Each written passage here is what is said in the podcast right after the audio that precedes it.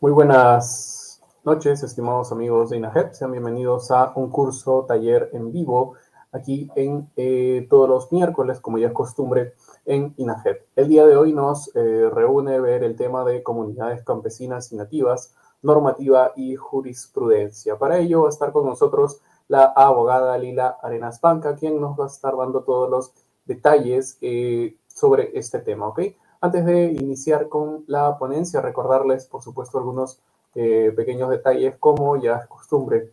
Recuerden que si eh, ustedes desean solicitar el certificado del curso y material de lo que vamos a ver el día de hoy, simplemente tienen que hacer clic en el enlace que se encuentra fijado, ya sea si lo están viendo a través de nuestra eh, página de Facebook o nuestro canal de YouTube. ¿ok? Recuerden también que es importante que si ustedes van a realizar, solicitar el certificado, que realicen algún comentario, una pregunta o algún saludo para nosotros poder validar que precisamente han estado presentes el día de hoy. ¿ok? Asimismo, es importante también compartir la transmisión, reaccionar, eh, recomendarla para que más personas se unan, ya sea el compañero de trabajo, de estudios, etcétera, y poder formar un banco de información mucho más grande en este, en este estudio del derecho que nos compete el día de hoy, que es comunidades campesinas y nativas. ¿ok? Eh, bien, sin más preámbulos, ya se encuentra con nosotros la eh, profesora Lila, a quien vamos a dar una cordial, bienvenida. Profesora Lila, buenas noches, ¿cómo está? ¿Cómo está, eh, Nelson? ¿Y qué tal con todos los participantes? Muchas gracias eh, por estar presentes en esta ocasión que nos convoca. Y eh, pues vamos a ver, ¿no? Lo que ya se ha mencionado, el tema de comunidades campesinas y nativas. Muy interesante, muy interesante, de verdad. Más y recientemente se ha celebrado el Día de las Comunidades Indígenas el 9 de agosto. Así es, es correcto. Bien, cuéntenos a modo muy breve de introducción, mientras muchas más personas se van eh, uniendo a la transmisión, qué es lo que vamos a ver el día de hoy. Recordarles también a los amigos que nos están viendo que em, al final de la sesión vamos a tener a, vamos a atender a responder las preguntas que ustedes realicen en los comentarios, ¿ok? Cuéntenos, profesora, qué vamos a ver en modo súper breve el día de hoy. Bien, eh, primero presentarme, mi nombre es Lila Arenas, eh, bueno, la docente en este curso. Eh, yo soy especialista en Derecho Ambiental, tengo experiencia en el sector público, también en el privado. he llevado una maestría en Derecho Medioambiental, también en la actualidad vengo cursando una maestría en Administración Pública. Entonces, básicamente, ¿no? El bagaje académico y de experiencia, resumidamente. Y eh, pues sobre qué vamos a ver hoy día. Bien, eh, el tema que nos convoca es comunidades campesinas y nativas. Vamos a ver la regulación, eh, aspectos, no solamente el tema de regulación, también aspectos sociales, críticas, sociológicos y otros, porque el tema de comunidades campesinas y nativas no es meramente jurídico, mucho tiene que ver también con los conflictos socioambientales y otros temas sociológicos, políticos, este, económicos también, temas de inversión, de proyectos extractivos, productivos y otros en nuestro país. Comunidades campesinas ocupan territorios, estos territorios pues no, no, no, no son baldíos, no son desiertos, tienen, eh, tienen este, bosques, tienen eh, agua, eh, recursos hídricos, tienen este, hasta petróleo, tienen minerales, eh, realmente nos convoca en este tema mucho de los problemas eh, que tienen, muchos de los problemas que tienen su origen en, esta, en esta confluencia de elementos y que derivan en los conflictos socioambientales que ve la Defensoría del Pueblo y otros organismos ambientales más en nuestro país en la actualidad.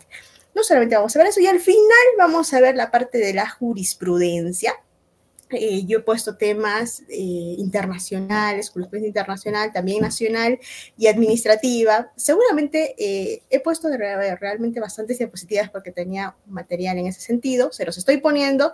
Realmente no vamos a poder copar con, este, con, el tiempo que, que, nos aboca todo, pero igual ahí les dejo el material, jurisprudencia, todo, ¿no? Si es que quieren investigar más a fondo, genial, ahí está, yo se los pongo, ¿no? No solamente estoy poniendo lo que voy a hablar, sino más porque pues este, queda el material, ¿no? Queda material para los que queremos seguir investigando y conocer más al respecto.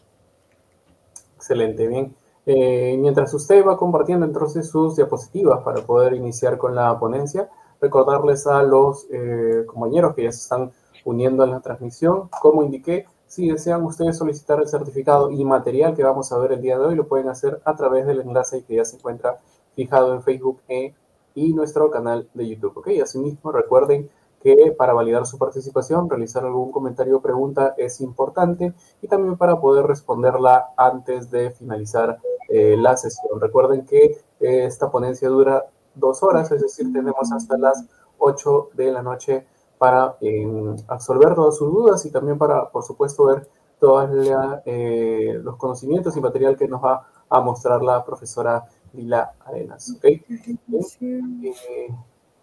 está. Vamos a esperar un momento.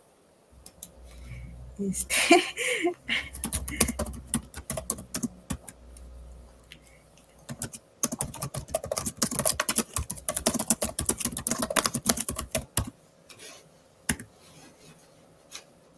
A ver, presentar configuración, compartir pantalla. Compartir pantalla de los monitores, pantalla. Eh, compartir pantalla. Allá, ah, ah, ya, ya. Aquí está. Sí, ya lo encontró.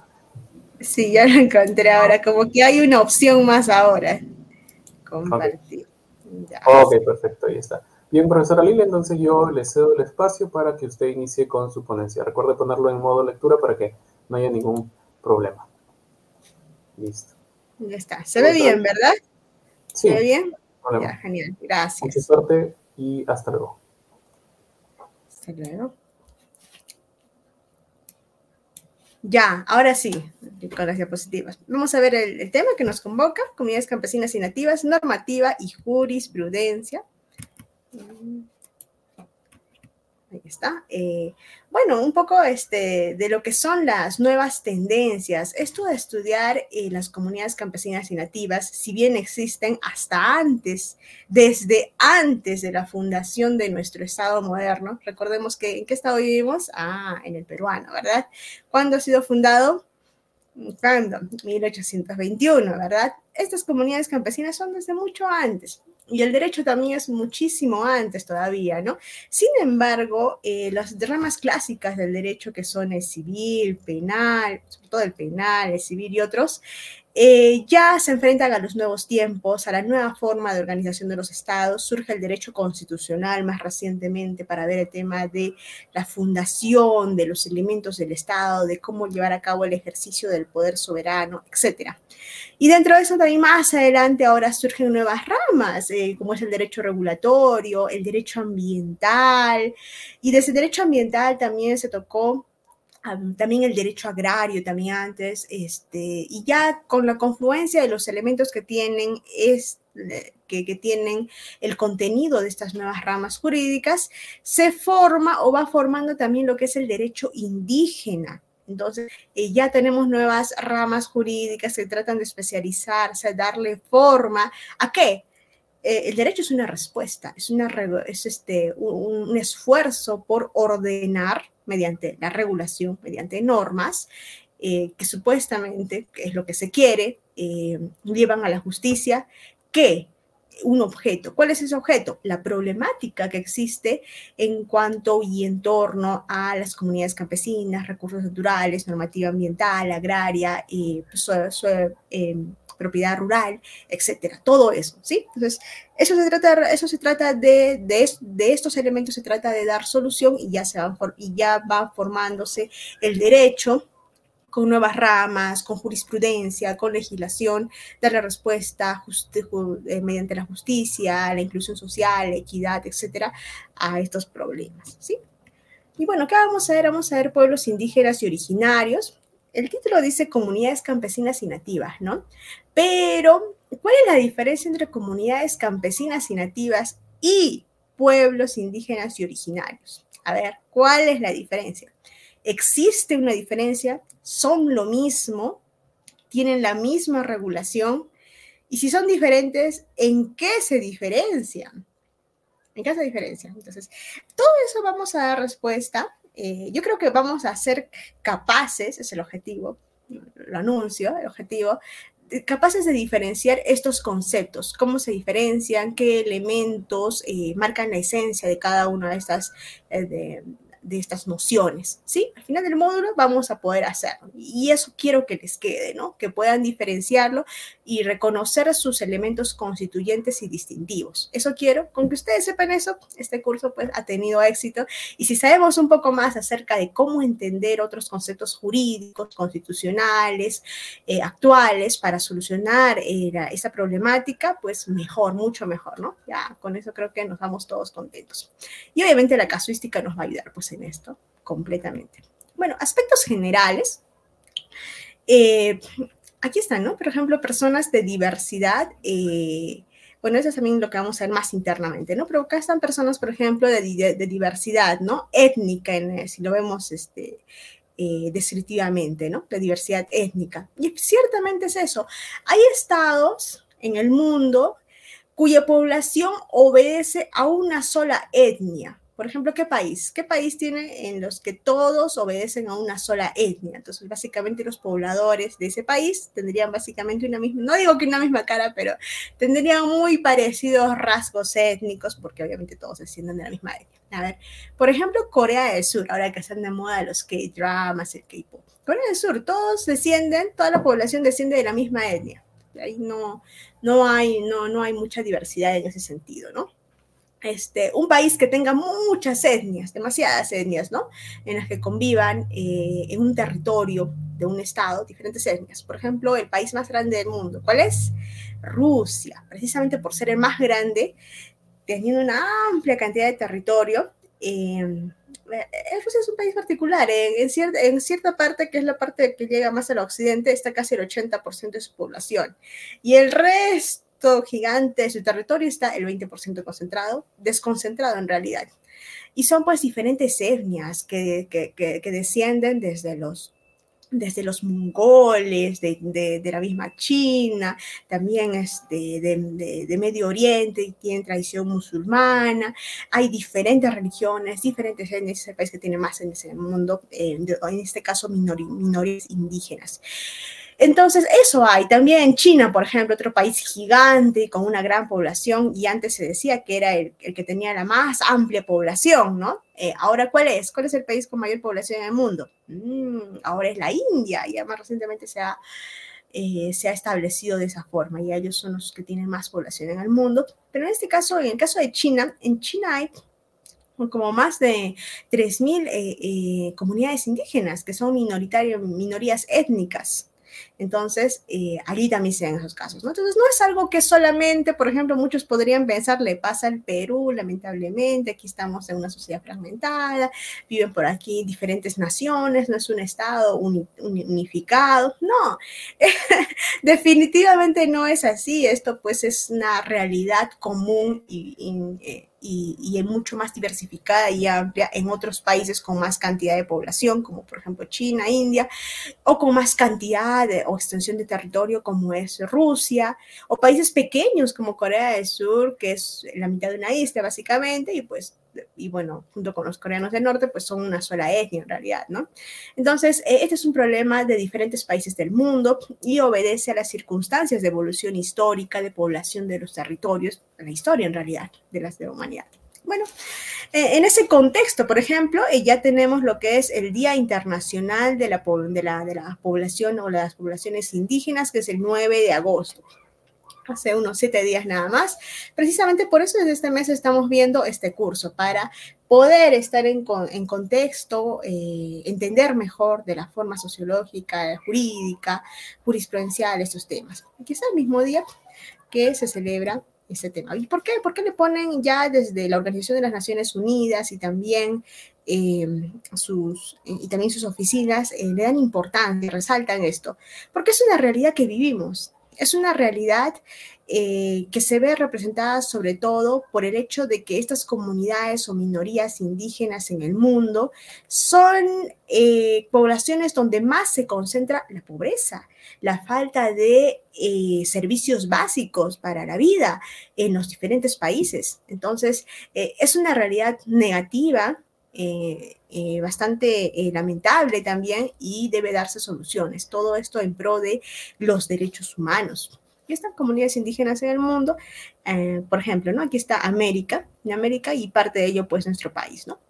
Comunidades andinas por el tema de la cordillera de los Andes, como comunidades amazónicas. Nosotros tenemos de esas dos características en nuestro país. Eh, y bueno, no solamente nosotros, obviamente, también Centroamérica, también Norteamérica. Luego vamos a hacer un mapa de América un poquito mejor, lo vamos a ver allí. Y aquí yo les mencionaba, ¿no? Por ejemplo, acá por acá está que la China, ¿verdad? Aquí está ya Rusia, por ejemplo, ahí tienen sus problemas igual. En Oceanía también, otro, otro, otro continente, Australia está allí y otras islas que también son países, estados, eh, bueno, otros tienen problemas, ¿no? También como Caledonia y otros. Y bueno, aquí también hay mucha población indígena, África también, una gran cantidad de población indígena con diferentes idiomas y también en la eh, Europa, ¿no? Allí también hay comunidades que es, hasta hay problemas, ¿no? Por ejemplo, recientemente, hay que todo, eh, no solamente es derecho lo que vamos a ver aquí, ¿eh? tenemos que saber actualidad, tenemos que estar este, informados. Por ejemplo, este, en China está el problema de los uigures, ¿verdad? Una minoría étnica de, de religión musulmana que supuestamente estaría siendo víctima de violación de sus derechos humanos en cuanto a que se les está quitando su cultura en China, ¿no? Y China se defiende también de que no, de lo que se trata es pues de, eh, de, darles educación a esta población, etcétera, ¿no? Entonces allí hay problemas, pero Occidente y Estados Unidos dicen una cosa y China se defiende de otra forma y allí están esos problemas, ¿no? También en Turquía hay poblaciones, ahora no me acuerdo bien el nombre, pero que están ubicados en diferentes países, en diferentes estados, pero ellos quisieran ser solamente un estado. Nada más. Entonces, allí también hay problemas, ¿no? Minorías en diferentes países. Bueno, Maca menciona, ¿no? Este, ya es la fuente de las Naciones Unidas. Hay 370 millones de población indígena en nuestro planeta. ¿Cuál es la población de nuestro, del planeta en la actualidad? ¿Cuánto es? Ah, ¿cuánto es? Es 8 mil millones, 8 billones también le dice, 370 millones. Entonces, básicamente esto es una parte, yo no, bueno, no soy buena en matemáticas, pero es un porcentaje, sería equivalente más o menos 4 mil, 2 mil, más o menos como un estimado de unos este, 8%, por ahí más o menos, ¿no? creo, creo, yo no soy buena en los números pero son 8 mil millones de habitantes y 370 millones son las poblaciones indígenas, acuerdo a los estimados. Presentan eh, este, por encima, este, presentes por encima del 90% de los países. ¿Cuántos países hay en el mundo? Ah, ¿cuántos países tenemos en el mundo? En las Naciones Unidas eh, no llegan a 200 países, pero hay más que esos, porque también hay problemas en territorio, de problemas en situación jurídica, como por ejemplo eh, el Sahara Occidental, Taiwán, otros, ¿no?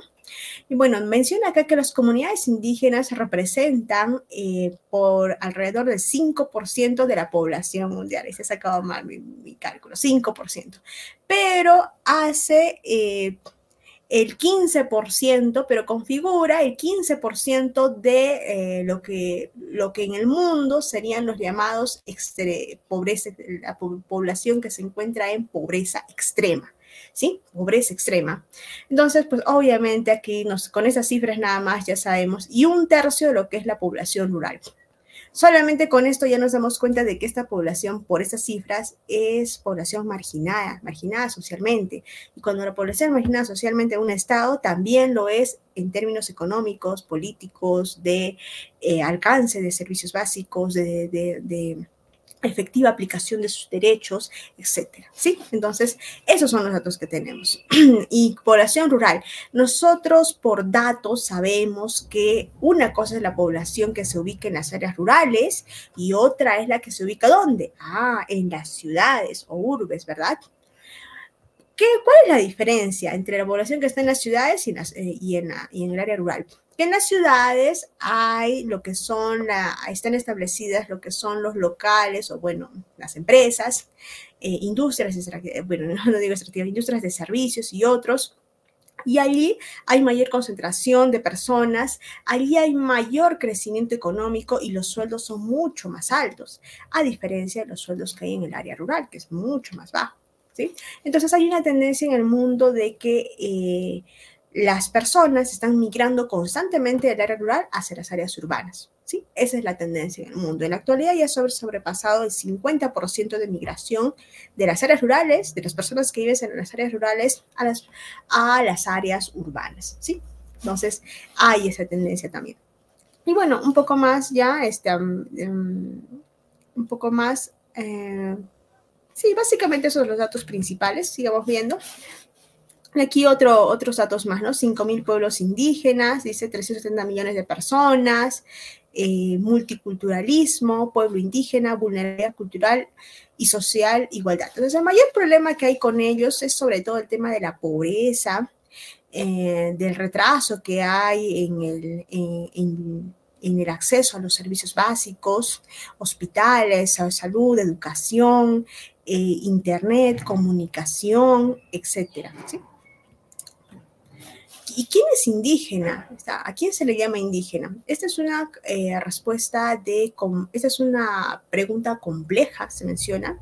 No hay universalmente una, una definición aceptada, pero los Estados Unidos, pero los Estados, bueno, no, pero las Naciones Unidas más o menos como que ha indicado ciertas características. Las poblaciones indígenas son reconocidas en la legislación nacional e internacional porque tienen un, tienen ciertos eh, derechos específicos eh, que se basan eh, que se basan en sus vínculos históricos con un determinado territorio. Entonces ellos, esa es una característica principal. Poblaciones indígenas siempre van a estar ligadas a un territorio. ¿Por qué? Porque toda población humana necesita elementos para su sobrevivencia. El primer gran elemento para la sobrevivencia del ser humano o para que se siente en un lugar determinado, ¿cuál es? El agua. Tiene que haber agua, si no, ¿para, para qué estoy en determinado lugar? Segundo, Después del agua vienen pues otros alimentos, ¿no? Entonces necesita un territorio donde cultivar o cuanto menos donde recolectar esos, esos alimentos para su consumo directo. Entonces siempre el primer gran elemento eh, que va a diferenciar una comunidad de otras va a ser su conexión con un territorio, ¿sí? Eh, también eh, su cultura y la cultura obviamente ya, una cosa es el territorio, elementos eh, físicos y ya la cultura que se forma por encima de esto ya son elementos superestructurales, ¿verdad? El tema de la cultura, es decir, la forma en cómo se organizan, hay un jefe, por ejemplo, en nuestro, en nuestro país, los comunes los, se llaman comúnmente a los jefes de las, de las tribus indígenas, ¿cómo se les llama? Ah, se apus, ¿verdad? Muchas veces, ya, también su forma de organización. Y ahí también viene el tema de muchas veces el estudio del feminismo, dice, no, hay, sociedades patriarcales, es muy común que haya esa manera, pero también hay sociedades este, hasta matriarcales también, en comunidades indígenas. Bueno, el tema lingüístico que también los diferencia, eh, el uso de un determinado idioma. En nuestro país también hay más de 40 lenguas indígenas. Sin embargo, la más usada se indica que es el Ashaninka, también salida del quechua, del aymara. Eh, y bueno, eh, muchas veces también hay unas preguntas que se daban, ¿no? Eh, importante, este, hicieron alguna vez esta pregunta.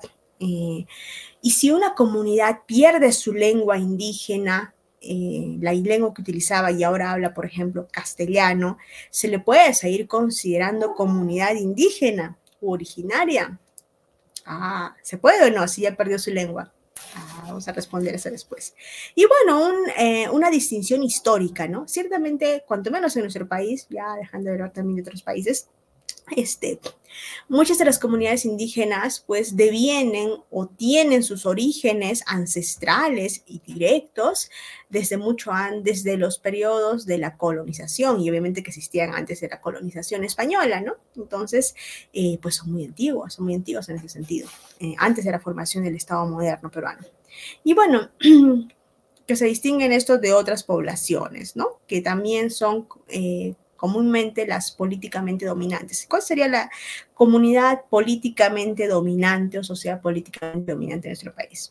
Posiblemente la nuestra, ¿no? La que se ubica sobre todo en la costa de nuestro país, eh, que se rige bajo los principios del Estado social y democrático de derecho, eh, que asume el tema de lo que es la, eh, la, economía social de mercado, los derechos humanos. Entonces tenemos ese bagaje de normas que nosotros hemos asumido, que son parte de nuestra cultura. Sin embargo, todo eso lo han asimilado también las personas que viven dentro de las comunidades campesinas y nativas o que son personas que catalogados como pueblos indígenas u originarios lo asumen ellos también, vamos a ver que no tanto así, o que no es así, o cuanto menos no tanto así, ¿sí? Entonces, eso los distingue. Estamos en una sociedad, eh, bueno, estamos en una sociedad, cuanto menos la peruana, que tiene diversos elementos geográficos, eh, que son la, la, Amazonía, que son la parte andina y que es la parte de la costa, eh, tienen diferentes elementos culturales, ¿sí? Bueno, está Latinoamérica, bueno, diferentes países, ¿no? Que tienen su población indígena. Y ahora solamente ya Latinoamérica, ya que hemos visto también a nivel mundial, solamente América. Aquí está. Población indígena del continente americano. Y continente americano es también Estados Unidos, ¿verdad? Entonces, aquí, por ejemplo, ¿cuál de los países tiene más cantidad de población indígena? Es México. México, a nivel de todo nuestro continente americano, tiene mayor población indígena. Y acá está menciona que es el 27.5% de su población. ¿Y cuánta población tiene México? Bueno, según lo que yo sé, tiene más o menos unos 80 millones por ahí. Entonces, eh, tiene esta gran cantidad este 27 puntos casi este, una, una, buena parte. Y sí es conocido a nivel mundial, ¿no? Que en México hay mucha cantidad este, de, pobla, de diferentes poblaciones indígenas u originarias que siguen manteniendo eh, sus costumbres, sus tradiciones, desde lo que son los mayas, nada más, las diferentes poblaciones de los mayas y, y muchas más, ¿no? Guatemala, en Centroamérica, Bolivia, el tema de los aymaras, Estados Unidos, por ejemplo, si ustedes han visto las películas este, del viejo oeste de Estados Unidos, ahí salen los cowboys, ¿verdad? Entonces, los cowboys se dice que son una representación de ya este, americanos, ¿no? Pero que asumieron las costumbres de las poblaciones indígenas de México. En México habían rancheros, los rancheros eran ganaderos, tenían ciertas formas de manejar el tema del ganado en las haciendas, les enseñaron a los nuevos les denominan en Estados Unidos settlers. ¿Quiénes son los settlers? Son los que, bueno, en términos coloquiales venían e invadían ¿no? los territorios que y, establecían para vivir en los territorios que, que, pertenecían o que eran ocupados por las comunidades eh, indígenas de, de Norteamérica. ¿Sí? Como son los yaquis, como muchos más, ¿no? Entonces ellos, los settlers, se ubicaban allí, pero poco a poco ellos también estaban trabajo y asumieron esa cultura, que nacieron, ¿quiénes? Los cowboys, que denominan. Perú, aquí está Perú también, nosotros en esta línea, igual, ¿no? Tenemos población tanto amazónica como andina. Y bueno, más países además, sin olvidarnos de Brasil, de Colombia, con los cuales también compartimos el tema de la Amazonía. Bueno, y algo que dejó este, en evidente el gran problema de exclusión social que eh, padecen las poblaciones indígenas en, nuestros, eh, en nuestro país es el COVID o la etapa de la pandemia. ¿sí? ¿Por qué? Se vio de que no había, bueno, habían hospitales o no había este, en, la, en la parte de la Amazonía peruana, donde no había, no había. Donde había, habían hospitales, había maquinaria tecnológica y otros, pero no había médicos, no había enfermeras, no había personal que vaya a esas zonas. Y se dice, ¿no? Que no van por el tema de la seguridad y muchas cosas, pero no van, así de simple, no van, no hay, esa inversión, pero no hay personal. Ese es un gran problema, es un gran problema muy serio, muy grave. Y eh, de los censos que se ha visto del INEI, se ha visto también de que solamente el 20% realmente de estas comunidades en nuestro país, en la Amazonía, pues se les cubre, su, tienen su este, servicio de salud, su posta, su hospital, más no tienen. Entonces, hay esa exclusión también en ese sentido y más en uno grave como es el tema de la salud. Y bueno, de la población total del Perú, el 26% se autoidentifica indígena, andina o amazónico. 26%, ¿eh?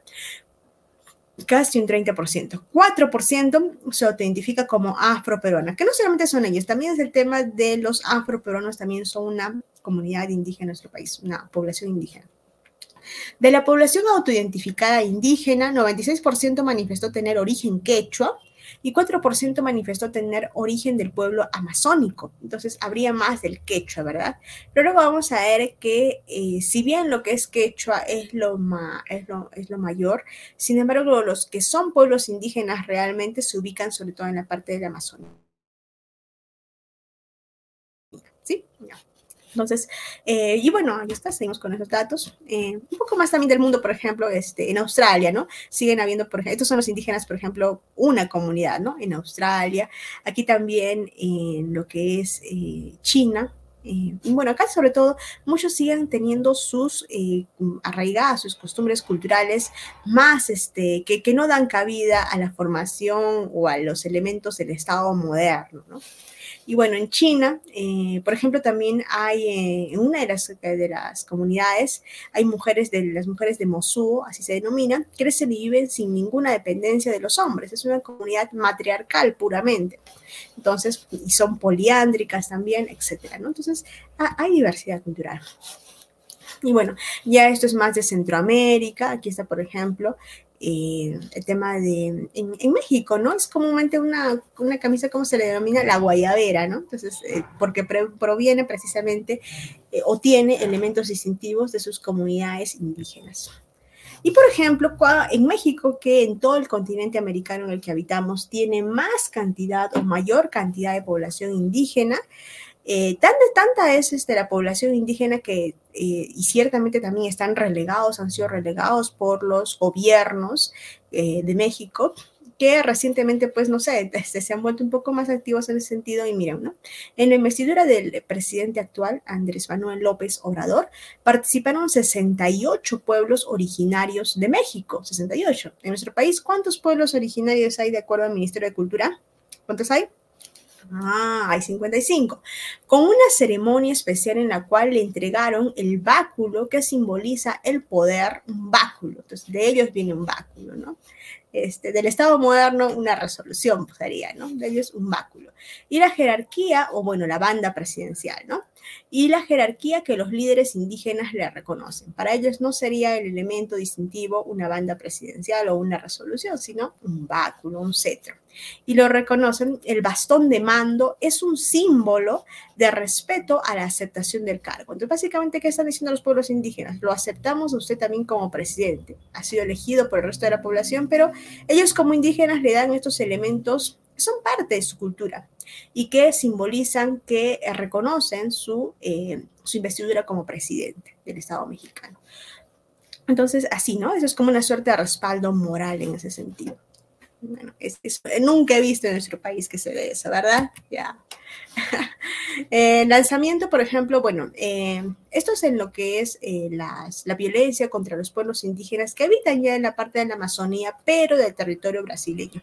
Hay una gran cantidad de denuncias en contra de las poblaciones indígenas por la explotación de, este, sus territorios en el ámbito de las, de las pero en este, en, este, en este sentido de la deforestación de los bosques, de la minería ilegal, de la explotación, y también no solamente en ese sentido, sino también de las mujeres indígenas, etc. Por ejemplo, acá no menciona el informe de violencia contra los pueblos indígenas de Brasil, eh, publicado anualmente en el Consejo Indígena Misionero, reveló este viernes que en el año 2020 un total de 182 indígenas fueron asesinados y debido al aumento de la violencia contra los pueblos originarios y las invasiones a sus tierras. Bueno, entonces también mencionan esto. Y también ahí se menciona mucho lo que son los delitos de violencia sexual contra las mujeres indígenas. Bueno, en Ecuador, otro país también que limita con nosotros, allí hay mucho lo que es la parte, tienen ellos una parte de selva, una parte de selva muy amplia, y que en la actualidad tiene también mayor relevancia. ¿Por qué esta parte de selva? Porque eh, Ecuador antes tampoco este, tenía vías para, para, la salida de la droga, en este caso de la cocaína, pero ahora ya se han puesto vías y este país está siendo invadido por el narcotráfico y, ya en estas zonas también eh, están siendo invadidas por, ese, por esta lacra social. ¿Por qué? Porque Ecuador se ubica eh, arriba de Perú y al lado de Colombia. Por esa geografía ahora está con los problemas también del narcotráfico. Y siendo que la cocaína a nivel mundial ha decaído su consumo, cuanto menos en Norteamérica. ¿Por qué? Por el surgimiento del fentanilo. Entonces, ¿a dónde están llevando la cocaína ahora? A Europa. ¿Y por dónde tiene que salir desde Colombia y Perú? Ah, están mandándolo por Ecuador. Y ahora pues está surgiendo una ola de violencia por el narcotráfico en ese país. Pero bueno, aquí menciona, ¿no? Que desde 1964 es el caso Chevron versus Ecuador. ¿Por qué se llama Chevron versus Ecuador? Así no se llaman los casos en nuestro derecho romano-germánico, bueno, de esa herencia, ¿no? Sino en Estados Unidos. Ese sería parte del derecho anglosajón, las sentencias en, en el sistema anglosajón. Desde 1964 hasta el 92, eh, la Texas Petroleum Company, Texaco, junto con la estatal Petroecuador, en ese entonces llamada CEPE, explotaron yacimientos petrolíferos en las zonas amazónicas de Ecuador. La empresa Texaco era la operadora del área del consorcio CEPE Texaco mientras CEPE estaba encargada del control de operaciones. Bueno, entonces había explotación de petróleo, ¿sí? Porque hay petróleo en esta, en esta Amazonía bueno, en esta parte de selva de lo que es el Ecuador. Producto, este, producto este, de, de, estas operaciones, esta explotación de petróleo, agrupaciones de pueblos originarios afirman que se vieron afectados poblaciones eh, que habitan en la zona, las etnias Cofán, Siecopay, Guaraní, Siona, Tetetes y Sanzahuari.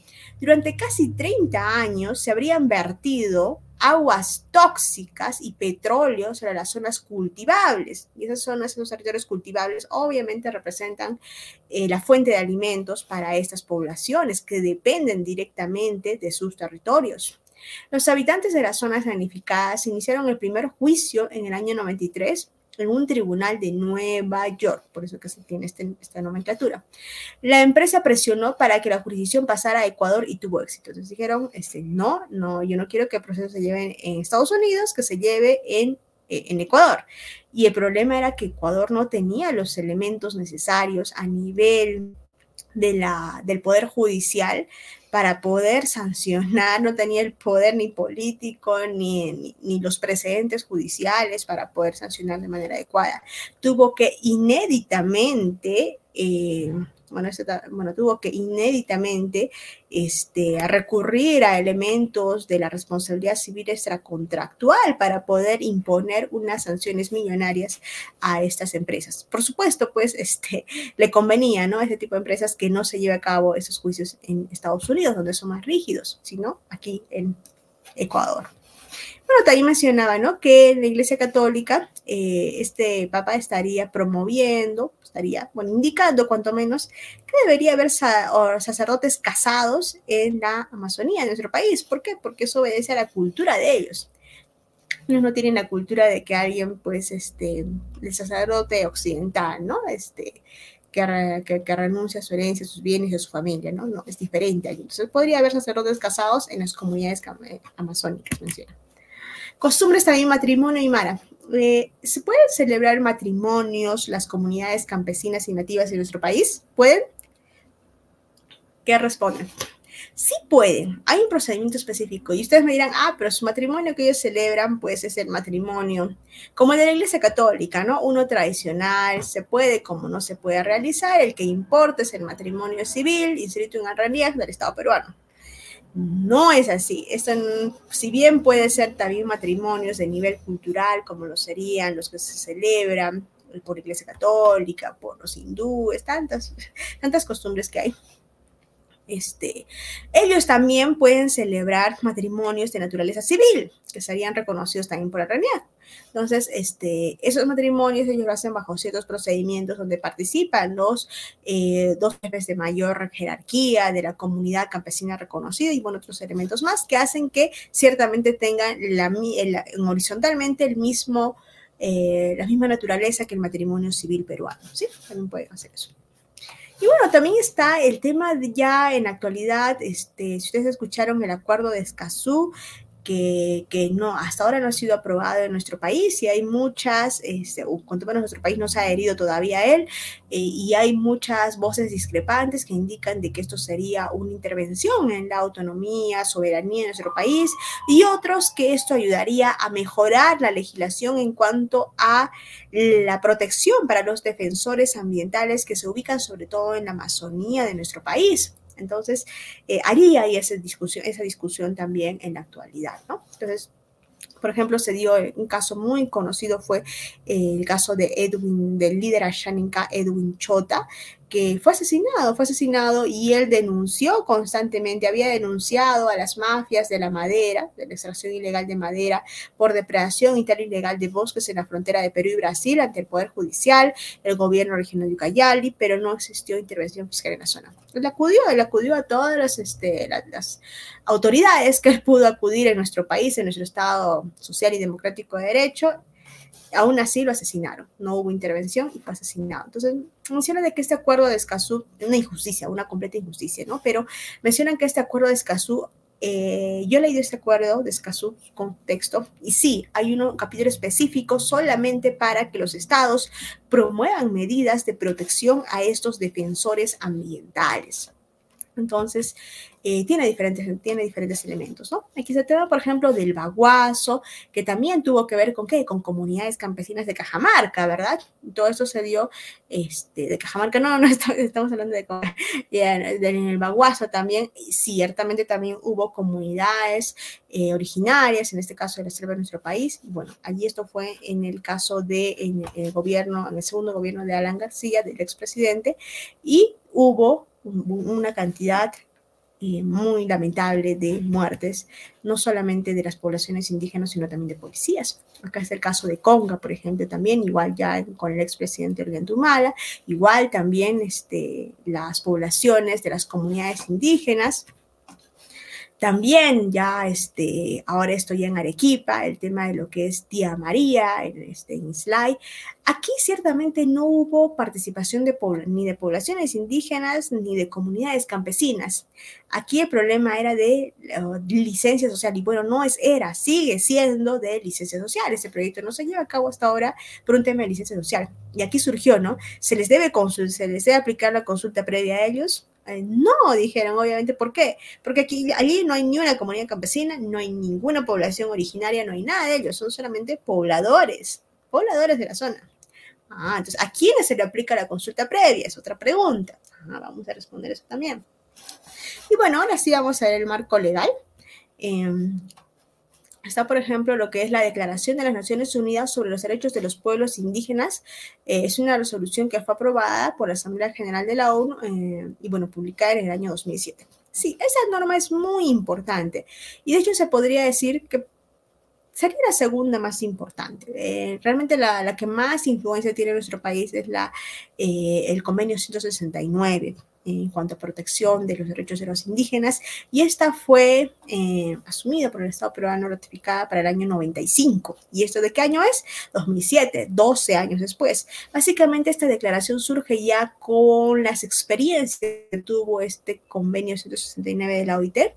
Eh, ya con todas esas experiencias, recogidas, se dio esta declaración sobre los derechos de los pueblos indígenas. ¿sí? Tenemos esos dos elementos internacionales, esos dos elementos que son instrumentos internacionales de nuestro país. Uno es el convenio 169 eh, para el año 95 y otro es este, la Declaración de las Naciones Unidas sobre Pueblos Indígenas y Originarios del año 2007. Tenemos esos dos instrumentos internacionales de nuestro país que son, que al haber sido ratificados por nuestro país, son derechos vivientes, son, son, forman parte de nuestro derecho interno. Esto en virtud del artículo 55 de la Constitución de nuestro país, que así lo indica. Y bueno, marco legal, bueno, seguimos, ¿no? Con el marco legal, obviamente, lo que convenio que ya les mencioné, 169 de la OIT sobre pueblos indígenas y tribales, que está vigente en nuestro país desde el 95, pero cuya norma, ¿cuándo se dio? Ah, se dio en el año 2011 y lo reglamentaron el año 2012, desde el 95 hasta el 2011 y 2012. ¿Cuántos años es? Más de 15 años, ¿verdad? Y, bueno, no se regulaba, no se reglamentaba, sino hasta que en el año 2007 salió una sentencia del Tribunal Constitucional que indicaba que sí debe ser, que sí correspondía llevar a cabo, por un caso que hubo, una controversia, que sí correspondía al Estado peruano llevar a cabo este tipo de procedimientos de consulta previa. Entonces ya después recién se reguló y se reglamentó en consecuencia. ¿Sí? Así vamos evolucionando eh, en esta normativa. Ley 29785, Ley de Derecho a la Consulta Previa de los Pueblos Indígenas Originarios. Esto salió en el año este, 2011. Esta también es una resolución que aprueba el convenio ya como parte de nuestro derecho interno, resolución viceministerial que aprueba la directiva este el año del año 2014, eh, de alineamientos que establece instrumentos de recolección de información social y fija criterios para su aplicación en el marco de la identificación de los pueblos indígenas y originarios. ¿Es importante identificar cuáles son los pueblos indígenas y originarios de nuestro país? Sí, obviamente. Tenemos que tener la base de datos, ¿no? Para que nosotros podamos saber quiénes son, cuántos son en una comunidad, cuántos los, eh, cuántas familias, cuántas personas los, los, este, los constituyen, en qué condiciones están, etcétera, ¿no? Entonces, es importante. Eh, ley 28736, ley para, la, para la protección de los pueblos indígenas originarios en situación de aislamiento y en situación de contacto inicial. Eh, hay este, pueblos este, ya indígenas, 55 que están identificados, pero también hay pueblos de los cuales casi no se conoce nada. y esos son los que son los piáciles, dicen, ¿no? Por los, en contacto, en situaciones eh, de contacto inicial. Vamos a ver un poquito más de ellos. Este, ley que regula el uso de preservación, desarrollo, recuperación y fomento y difusión de las lenguas originarias de nuestro país. Y allí también se estableció lo que es la oficialidad del quechua, ¿verdad? También de la aymara y otras lenguas amazónicas, principalmente la xaninká. Eh, ley de comunidades campesinas, importante, vamos a ver también este, parte de esta ley. Y ley de comunidades nativas y de desarrollo agrario de la selva y de ceja de selva. Las comunidades campesinas son las que están ubicadas en la parte eh, de los Andes de nuestro país. A eso se les denomina comunidades campesinas. También pueden estar en la costa, hay unos cuantos en la costa. Y el resto son comunidades nativas que están ubicadas en la parte amazónica de nuestro país, ¿sí? En la parte de la, selva y de la ceja de selva, ¿sí? Así están diferenciados. Pero ¿dónde hay más poblaciones eh, indígenas originarias? Hay en la parte de aquí. Aquí hay más. Y hay... Y bueno, y eso es un poco más de legislación administrativa que tiene que ver sobre todo con las medidas que adopta el Ministerio de Cultura para que pueda tenerse en autoridad una base de datos, pueda llevarse a cabo también una base de datos que sirve para el tema de la consulta previa y otras políticas a favor del desarrollo de esos territorios. Bueno, y acá otro, otra normativa importante, por eso lo pongo aparte, es el Decreto Supremo 21-2015 del MINAGRI, o ahora MIDAGRI, eh, decreto supremo que apruebe el reglamento para la gestión forestal y de fauna silvestre, ¿dónde? En comunidades nativas y comunidades campesinas de nuestro país. Esto a raíz de que en el año 2011 eh, se publicó una nueva ley general, bueno, una ley este, general de forestal y de fauna silvestre. Ya tuvo cuatro reglamentos que lo desarrollaron y uno de ellos es este, ¿sí? Porque se actualizó esa ley. Anteriormente había otra ley por y fauna silvestre en nuestro país. Eh, Ahora, ¿qué entendemos, por ejemplo, eh, algunos conceptos, ¿no? Como indio. Dice natural de la India, país de Asia. El primer concepto, ¿no? Pero acá tenemos otro que dice de algunos de los pueblos o razas indígenas de América. Entonces, sí, de acuerdo a la RAE, en nuestro, en, este, cuando le dicen, no, India, le dice, ustedes han visto las novelas, dicen, ¿no? Este, esa indígena, esa India, dicen, ¿no? Realmente si bien tiene una connotación bastante, una connotación social bastante peyorativa por, la, por, la, por las características históricas de discriminación a estas poblaciones, eh, sí estaría correcto llamarlo de esa forma, ¿no? De acuerdo a la RAE. Bueno, indígena, eh, originario del país de que se trata. Entonces, ahora como indígena, sí, un indígena es, eh, también tiene una carga peyorativa, bastante negativa, ¿verdad? Es indígena, dicen, ¿no? Porque hasta lo utilizan como insulto, nada más como agravio. Eh, bueno, pero el, concepto es que es originario del lugar, del lugar o del país este, del cual se habla, ¿sí? Ese es el concepto aquí está, ya está surgiendo, con todo lo que ya hemos estado relatando hasta este momento, surge qué, ya les había mencionado, ¿no? El derecho indígena, ya para ver, ya está construyéndose poco a poco, eh, con toda la legislación que tiene que ver con los pueblos indígenas originarios, las comunidades campesinas, que estamos viendo que no solamente es legislación nacional, de hecho principalmente es legislación internacional y ya internamente nosotros la vamos desarrollando y se va formando nuestro derecho, ¿no? Nuestro derecho interno, eh, de inspiración internacional, básicamente, para proteger a esas comunidades derechos de los pueblos indígenas, este, el concepto de derecho indígena recientemente se ha llegado a entender dentro de un sistema más amplio de protección de los derechos humanos, que todos somos humanos, como una nueva figura de reivindicaciones realizadas por los indígenas para obtener la protección directa de la comunidad internacional y en su caso el restablecimiento de los derechos de los que fueron privados en el pasado.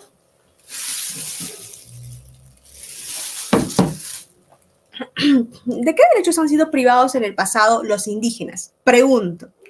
¿De qué derechos fueron privados en el pasado las poblaciones indígenas? Principalmente el, derecho eh, del que fueron privados fue el de la propiedad de sus territorios. ¿Por qué? Eh, hoy un caso particular, el de la comunidad Vicos en nuestro país, que ha sido ampliamente estudiado eh, por antropólogos, sociólogos en nuestro país.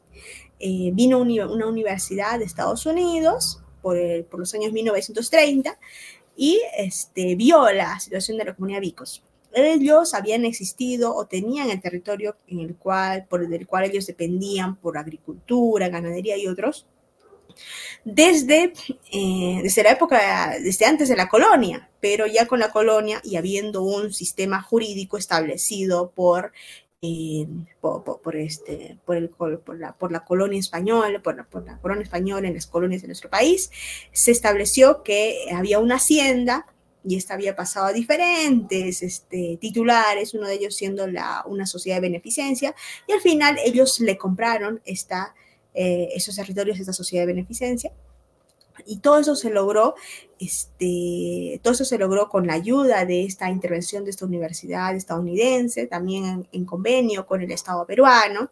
Eh, ¿Y cuáles, cuáles son los elementos de estudio? Primero, que estas poblaciones eh, habían sido materia de intercambio comercial, sea, así, porque se vendía, se compraba esa hacienda, pero se compraba con todos sus eh, ocupantes, que eran la población indígena que trabajaba y obtenía alimentos este, de, esos lugares.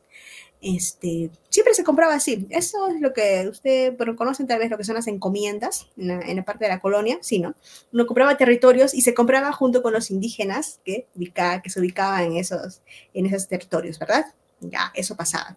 Entonces, ellos hasta ese momento de los 1930 siempre habían pasado de esa manera nada más y nunca fueron dueños de ese territorio, pero ellos siempre han vivido ahí, desde las épocas de la colonia. Siempre han vivido ahí, pero nunca habían sido dueños de territorio. ¿Quiénes eran los dueños? Eran los hacendados y tenían sobre ellos ciertas, este, o, el manejo que se daba al cultivo de la tierra era de características feudales, que ellos cultivaban cierta parte, pero pues le entregaban la mayor parte al hacendado. Ellos nunca fueron dueños de la tierra, así ancestralmente generación tras generación, nunca lo fueron. Y eso no se modificó ni siquiera con la independencia del Perú. Recordemos que esto les menciono que se solucionó en el año 1930, todavía para adelante, ¿sí? Entonces, eso, ¿no? Siempre se les ha privado principalmente, como les menciono, de sus territorios, de la propiedad, de lo, del suelo, del territorio que ellos ocupan ancestralmente. El adjetivo indígena fue usado históricamente para describir eh, los ah, orígenes de animales y plantas, a finales del siglo XX, el término pueblos indígenas comenzó a utilizarse para describir una categoría jurídica en el derecho indígena creada en las legislaciones internacionales y nacionales. Se refiere a grupos culturalmente distintos afectados por la colonización. Entonces, ya cuando hay colonización en nuestro país, eh, se trata de justificar una superioridad de los, de los invasores, colonos, este, conquistadores, en este caso pues los españoles o de origen español, eh, y darles este, la, superioridad social ¿no? que, que, necesitaban como base para justificar el gobierno sobre nuestro país, sobre las, bueno, sobre estos territorios anteriores, ¿no? Entonces, eh, ¿cómo se justificaba eso? Siempre cuando quieres justificar la superioridad de alguien, como nadie es superior a nadie, en derechos humanos nosotros sabemos, nadie es superior a nadie, todos somos iguales, pero cuando tratas de hacer que alguien sea superior a alguien, lo tienes que hacer inferior, ¿verdad? Ya, eso sí con los indígenas o las poblaciones eh, o las poblaciones originarias de esos territorios que ahora es el Perú entonces los discriminaban socialmente, ¿no? Entonces ya hasta, hasta se vendían los territorios o como encomiendas con las indígenas allí, situados, ¿sí? Se deriva de la palabra latina indígena que se basa en la raíz gen, nacer, con una forma arcaica de prefijo inmo. Básicamente un indígena es el que es perteneciente a un determinado lugar. Eso es un indígena.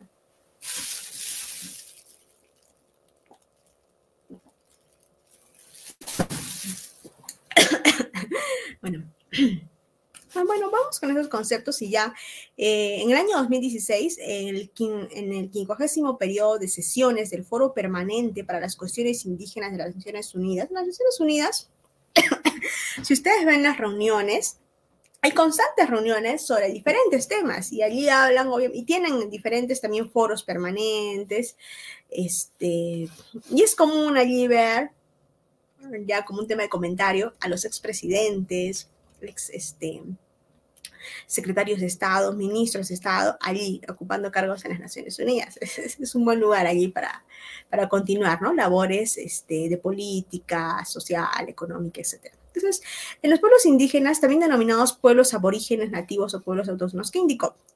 Indicó que estos son grupos distintivos protegidos en la legislación internacional por estos dos convenios que ya hemos visto muy principalmente, porque no son los únicos, desde los tratados, desde la Declaración Universal de Derechos Humanos, se protege, hay un artículo específico que protege a estas comunidades o poblaciones indígenas, ¿sí? Pero ya que los trata en específico son estos dos que hemos mencionado, del, del convenio 169 y la declaración del año 2007. Bueno, en la legislación internacional o nacional, por tener un conjunto de derechos específicos basados en sus vínculos lingüísticos e históricos con un territorio particular antes de la posterior colonización, desarrollo y ocupación de una región. Bueno, Hacemos un poco más. Este, el glosario del Ministerio de Cultura. ¿Qué indica? No? Y el Ministerio de Cultura, al tener esas competencias para, para para la base de datos de los pueblos originarios y otros, pues ellos van identificando, ¿no? Este, ya con cierta literatura y trabajo también de ese ministerio, ciertos aspectos definitorios de esas poblaciones en nuestro país. ¿Qué es un pueblo indígena originario? Son aquellos colectivos que tienen su origen en tiempos anteriores al Estado, que tienen lugar en este país o región, conservan todas o parte de sus instituciones distintivas, y que además presentan la conciencia colectiva de poseer una identidad indígena originaria. Entonces, hay elementos objetivos y, elementos subjetivos. Luego vamos a hacer un poco mejor, pero es eso. Elementos objetivos son estos datos históricos, fácticos, de experiencia o empíricos que no pueden modificarse, es decir, que hay un vínculo con un territorio. Se puede comprobar, es objetivo. Hay una cultura determinada, también es objetivo. Pero ¿qué es lo subjetivo? Lo subjetivo se viene representado por esto, por la conciencia colectiva de poseer una identidad eh, con esta población, que es, la población, que es el pueblo originario, y de pertenencia a ese territorio. Básicamente es un, es un, eh, es un elemento subjetivo que se caracteriza por, eh, por creer, por pensar en ese vínculo, ¿sí? por asumir ese vínculo. ¿Cuántas poblaciones indígenas tenemos realmente? 55, de las cuales 51 están en la Amazonía y 4 en los Andes. Pero en los Andes está la mayor cantidad de comunidades campesinas, ¿sí? Entonces, eh, si bien hay muchas comunidades campesinas y nativas en nuestro país, solamente son población y muchas de ellas, muchas se identifican con pueblos indígenas y originarios. Entonces, hay que diferenciarlos. Un pueblo indígena y originario puede ser comunidad campesina o nativa, ciertamente sí lo puede ser. Pero una comunidad campesina y nativa puede que no sea pueblo indígena, puede que no lo sea. ¿Por qué? Porque para ser pueblo indígena tiene que reunir ciertas características históricas y también subjetivas, o sea, elementos objetivos y subjetivos, que una comunidad campesina, puede que no las llegue a reunir. Entonces, así está. Pueblos indígenas pueden ser comunidades eh, campesinas y nativas, pero no todas las comunidades campesinas y nativas pueden ser pueblos indígenas. ¿sí? ¿Por qué? Para ser pueblo indígena hay que reunir elementos objetivos y subjetivos que están o que figuran desde el convenio 169 y que obviamente eh, se han desarrollado también en nuestro derecho interno. ¿sí? Entonces, ¿dónde hay más pueblos indígenas y originarios? En la Amazonía. Y ustedes me dirán, ¿pero por qué más en la Amazonía y no en los Andes? Ah, porque en Amazonía eran territorios que ni siquiera el, imperio de los incas dominaba. Si ustedes se dan cuenta, en el, territorio de Tahuantinsuyo era así delgadito, así, como Chile, ¿no? Sí, precisamente porque ni siquiera ellos este, ocupaban esos, esos territorios, esas poblaciones pues devienen de mucho antes, todavía tienen otro tipo de eh, desarrollo histórico, entonces tienen ciertos lazos más particulares. Bueno, pueblos indígenas u originarios de la Amazonía. Se menciona que ya hemos dicho que son 51, ¿verdad? Allí hay 51 pueblos indígenas u originarios. La mayoría habla Ashaninka, pero hay muchos más idiomas. Entre los que se encuentran los pueblos Aguajún, Ashaninka Shipibo Conibo, que se organizan principalmente en comunidades nativas. Ellos son como, ellos este, ya eh, en el derecho interno nacional se organizan como comunidades nativas. Hasta ahora, un, algo, un elemento distintivo que, es, que sale a relucir es que la normativa internacional habla de pueblo indígena o originario, pero la normativa nacional, si bien desarrolla esas normas y también habla de esto, la normativa nacional ha desarrollado su propia norma que es también eh, ley de comunidades campesinas y ley de comunidades nativas. Entonces, eh, la normativa internacional no hace referencia a comunidades campesinas ni nativas porque eso es propio de nuestro derecho nacional. Sí, ellos solamente hacen referencia a pueblos indígenas y originarios. Bueno, se organizan principalmente en comunidades nativas, las cuales cuentan con una ley que rige su constitución, que es la Ley de Comunidades Nativas y de Desarrollo Agrario de la Selva y Ceja de Selva. Entonces, comunidades indígenas, dice que hay 51 pueblos indígenas, esto en la base de datos de pueblos, eh, ah, pueblos este, indígenas de eh, Ministerio de Cultura. Pero, por ejemplo, así para decir, decirlo, para que se pueda entender claramente, de los 51 pueblos indígenas, digamos que dos por el territorio que se ocupa, que es un ecosistema nada más básicamente, allí se ubican dos pueblos indígenas y se inscriben en una sola comunidad nativa. Pues allí hay un caso. Dos pueblos indígenas, o hasta tres, porque están en un solo territorio que conforma un solo ecosistema, se inscriben en una sola comunidad nativa. ¿Puede pasar? Sí, puede pasar. También puede pasar que eh, un solo pueblo indígena originario, porque el área que ocupan pues es diversificada, se pueden inscribir en dos comunidades nativas. ¿Puede pasar? Puede pasar, perfectamente, ¿sí? Entonces ahí estamos entendiendo básicamente cómo, cómo no, no, sino cómo diferenciarlos, sino cómo este, em, separarlos, ¿no? De acuerdo a la legislación. Bueno, em, ahí está ya les mencionaba, ¿no? Las características que tienen que tener las comunidades este, indígenas originarias, que son las características objetivas, como la lengua, por ejemplo. Pero puede que esto no es tan absoluto, ¿eh? puede que hayan perdido la lengua que, que, ellos utilizaban originariamente y ha pasado. En Amazonía han muerto lenguas, han muerto muchas lenguas y ahora utilizan otras lenguas. Entonces, puede que lo hayan perdido, pero aún así siguen siendo un pueblo indígena originario. Ya voy respondiendo a una de las preguntas que hice al inicio porque sí, se puede perder la lengua, pero hay otros elementos constitutivos, objetivos, que también pueden probar que son un pueblo originario, no solamente es el de la lengua, ¿sí? Características culturales y sociales y tenencia y usufructo común y permanente de un mismo territorio con asentamiento nucleado o disperso. Y el elemento este, subjetivo ya saben que es la vinculación al territorio pueblos indígenas originarios de los Andes. ¿Cuántos son? Cuatro, ¿verdad? Solamente cuatro. Eh, los cuatro pueblos indígenas originarios de los Andes eh, corresponden con el pueblo Aymara, uno, Jacaru, dos, Quechuas y Uros, cuatro, no hay más.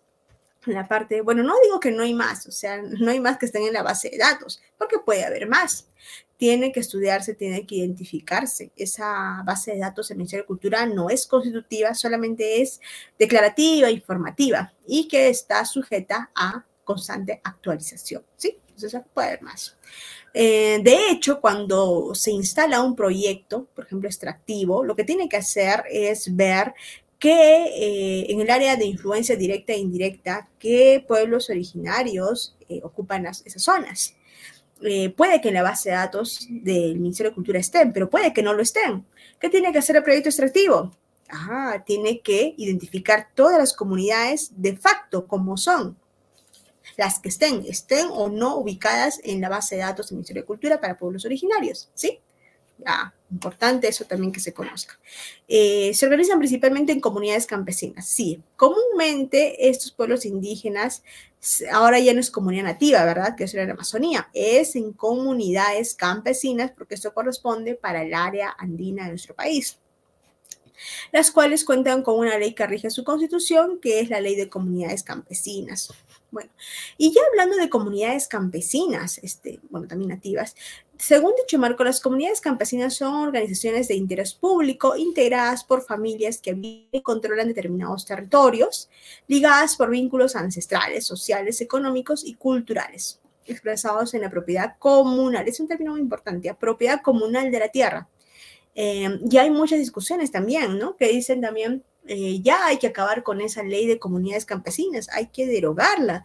¿Por qué tiene que seguir habiendo propiedad comunal de la tierra? Eso no permite que un comunero o un habitante de una comunidad pueda tener seguridad jurídica de una parcela propia, podría decir, suya, suya de él, este, seguridad jurídica de que es suyo y puede este, obtener una hipoteca y otros contratos, hasta venderlo, ¿no? Porque en la historia un comunero no puede hacer eso. Hay tierra, bueno, una comunidad se divide en diferentes partes, ¿no? Uno puede ser la parte del usufructo de las familias, otro las parcelas específicas para los comuneros y otro solamente cuando hay recursos como agua, bosques y otro terreno común. Entonces, eh, pero eso dicen, ¿no? Ya para qué, las voces críticas, ¿para qué esa ley de comunidades campesinas no le da seguridad jurídica a los comuneros, no pueden desarrollarse económicamente, siempre van a ser pobres? ¿Por qué? Porque pues no tienen ni siquiera un terreno propio de ellos, ¿no? Entonces, esa es una crítica, por ejemplo. Pero bueno, asimismo esos pueblos también pueden organizarse en otro tipo de, pero lo que sí es cierto es que hay una propiedad comunal en esos territorios, ¿sí? En ese sentido. Así, esos pueblos también pueden organizarse en otro tipo de localidades como asentamientos, anexos, cacerías o centros poblados. Ciertamente, eh, yo le mencionaba esto, ¿no?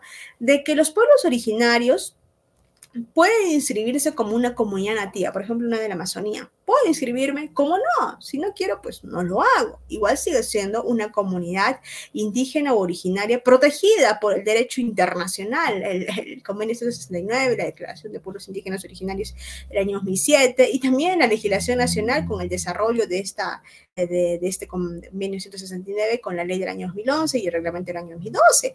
Entonces sigo siendo protegido, tengo existencia eh, y mis derechos están garantizados. Sin embargo, en el derecho nacional se han establecido las leyes de comunidades campesinas y nativas y ellos también pueden adherirse a esta legislación y, e inscribirse como comunidades nativas, por ejemplo, en Amazonía.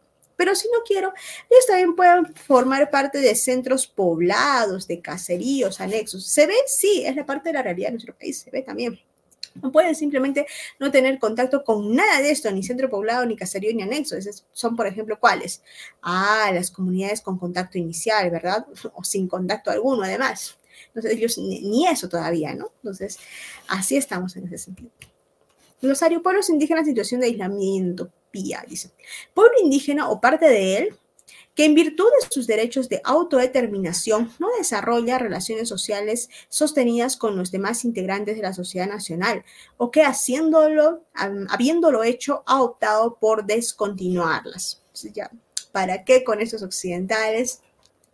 Este, nosotros seguimos en nuestra comunidad porque ciertamente eh, bueno, yo no, soy, no, no, pertenezco a esos territorios, pero lo que he leído, lo que sé es de que este, ellos obtienen, obtienen básicamente todo lo que necesitan de estos territorios, cuanto menos el elemento de la, de, la, de la alimentación. Y bueno, lo demás, también en el tema de la medicina, puede que no haya ningún hospital allí, ni una posta médica, pero ellos tienen lo que son sus conocimientos ancestrales de hierbas medicinales. Por eso ellos tratan de proteger eso lo más posible, sus hierbas medicinales, que, que no sean taladas, que no, que no desaparezcan, porque de eso sobreviven. Entonces tienen esos conocimientos, ¿no? También ancestrales y de bueno, así, así sobreviven, así viven. Y consideran pues que es lo mejor para ellos. Eso es uno. Otro es pueblos indígenas en situación de contacto inicial, dice. Pueblo indígena o parte de él que en virtud de su derecho de autodeterminación se encuentra en un proceso de interrelación con los demás integrantes de la sociedad nacional. Entonces ahí tenemos este tipo de poblaciones. Y bueno, eh, hay poblaciones, es, es, un poco complicado también acercarse a este tipo de poblaciones. Muchas de ellas no es recomendable porque se les puede poner en peligro. Ellos no tienen anticuerpos eh, para muchas de las enfermedades que han sido epidemias. Vaya que ni siquiera para lo que es el COVID-19. Este, no tienen este, estos anticuerpos que nosotros en la población este, común, se podría decir, pues sí tiene, ellos no, y no tienen vacunas tampoco. Entonces, un contacto inicial con ciertas personas externas podría ser negativo para ellos, puede desencadenar una, una epidemia con la muerte de ellos, ¿no? Inevitablemente. Y esto ha pasado porque ha habido se ha visto por las noticias es de que ha habido eh, pastores eh, y otros este, predicadores de religiones que han ido a ser internos en esos territorios precisamente para difundir este tipo de conocimiento religioso y pues este, contra toda, contra toda, contra toda eh, recomendación ¿no? de salubridad. Entonces, bueno, hay este tipo de situaciones. Y bueno, el tema de la reserva de, de los territorios, aquí está. Reserva indígena. Tierras delimitadas por el Estado peruano a través del Decreto Supremo de Intangibilidad Transitoria a favor de los pueblos indígenas en situación de aislamiento, situación de contacto inicial y en tanto mantengan tal situación para proteger sus derechos. ¿Por qué? ¿Por qué se da este, este término de la reserva indígena? Nosotros conocemos lo que son eh, la propiedad comunal, los territorios de las comunidades indígenas, etcétera, ¿no? Eh, pero ¿por qué reserva indígena? Es porque ellos no están en contacto inicial o no lo tienen. Obviamente no se han inscrito como comunidad campesina ni como comunidad nativa ni, nada de ello. Por eso, y por lo mismo, como no son una comunidad, no han inscrito en registros públicos la propiedad comunal o colectiva de sus territorios. Entonces, la figura que da el Estado peruano es el de la reserva indígena. ¿Por qué? Porque ellos están protegidos más allá de las normas nacionales, sino también internacionales que ya hemos visto. También respeto a los derechos humanos. Reserva territorial también, tierras delimitadas por el Estado peruano en el marco de lo dispuesto en la Ley de Comunidades Nativas y de Desarrollo Agrario, de intangibilidad transitoria a favor de los pueblos indígenas en situación de aislamiento o situación de contacto inicial y en tanto mantengan tal situación. Igual, ¿no? Bastante parecido. Lengua indígena o originaria ya hemos visto, ¿no? Que hay diferentes lenguas a nivel nacional, más usadas en el quechua, el ashaninká, el aymara. Y bueno, ya quiere decir que hay más de 40 lenguas, sí, hay 48 lenguas indígenas originarias vigentes.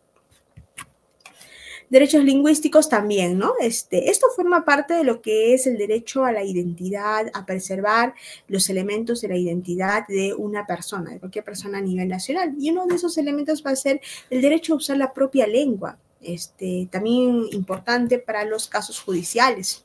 Allí también se tiene que recibir una sentencia y también se le tiene que ser juzgado, procesado en su lengua de origen. Y es por eso también que ah, cuando se van este, a, a las zonas andinas de nuestro país u otros, aprenden los idiomas nativos, ¿verdad? importante. Eh, criterios de identificación de pueblos indígenas originarios, ya viéndolo este, objetivamente, son dos, ¿verdad? Unos son los criterios objetivos y otros los subjetivos. Los objetivos son continuidad histórica, conexión territorial, instituciones distintivas, la forma en la que ellos se organizan, etcétera todo esto, este, no tienen que haber los tres completamente, no se obliga, ya les he mencionado, a que no pierdan su lengua, no, pero pueden perder la lengua, pero mantener los elementos, las instituciones distintivas, etc. Entonces, todo esto es sujeto de evaluación. Y el elemento subjetivo, importante, y tal vez el más importante, es la autoidentificación con ese pueblo indígena originario de ser una comunidad, de, de compartir una misma cultura. Los elementos internacionales de los cuales ya hemos hablado básicamente son los que les mencioné, ¿no? Eh, y bueno, un poco para mencionar también cuál es la naturaleza de los instrumentos internacionales, por qué son tan importantes si son internacionales, externos, por qué tanta importancia le damos y tanto lo mencionamos.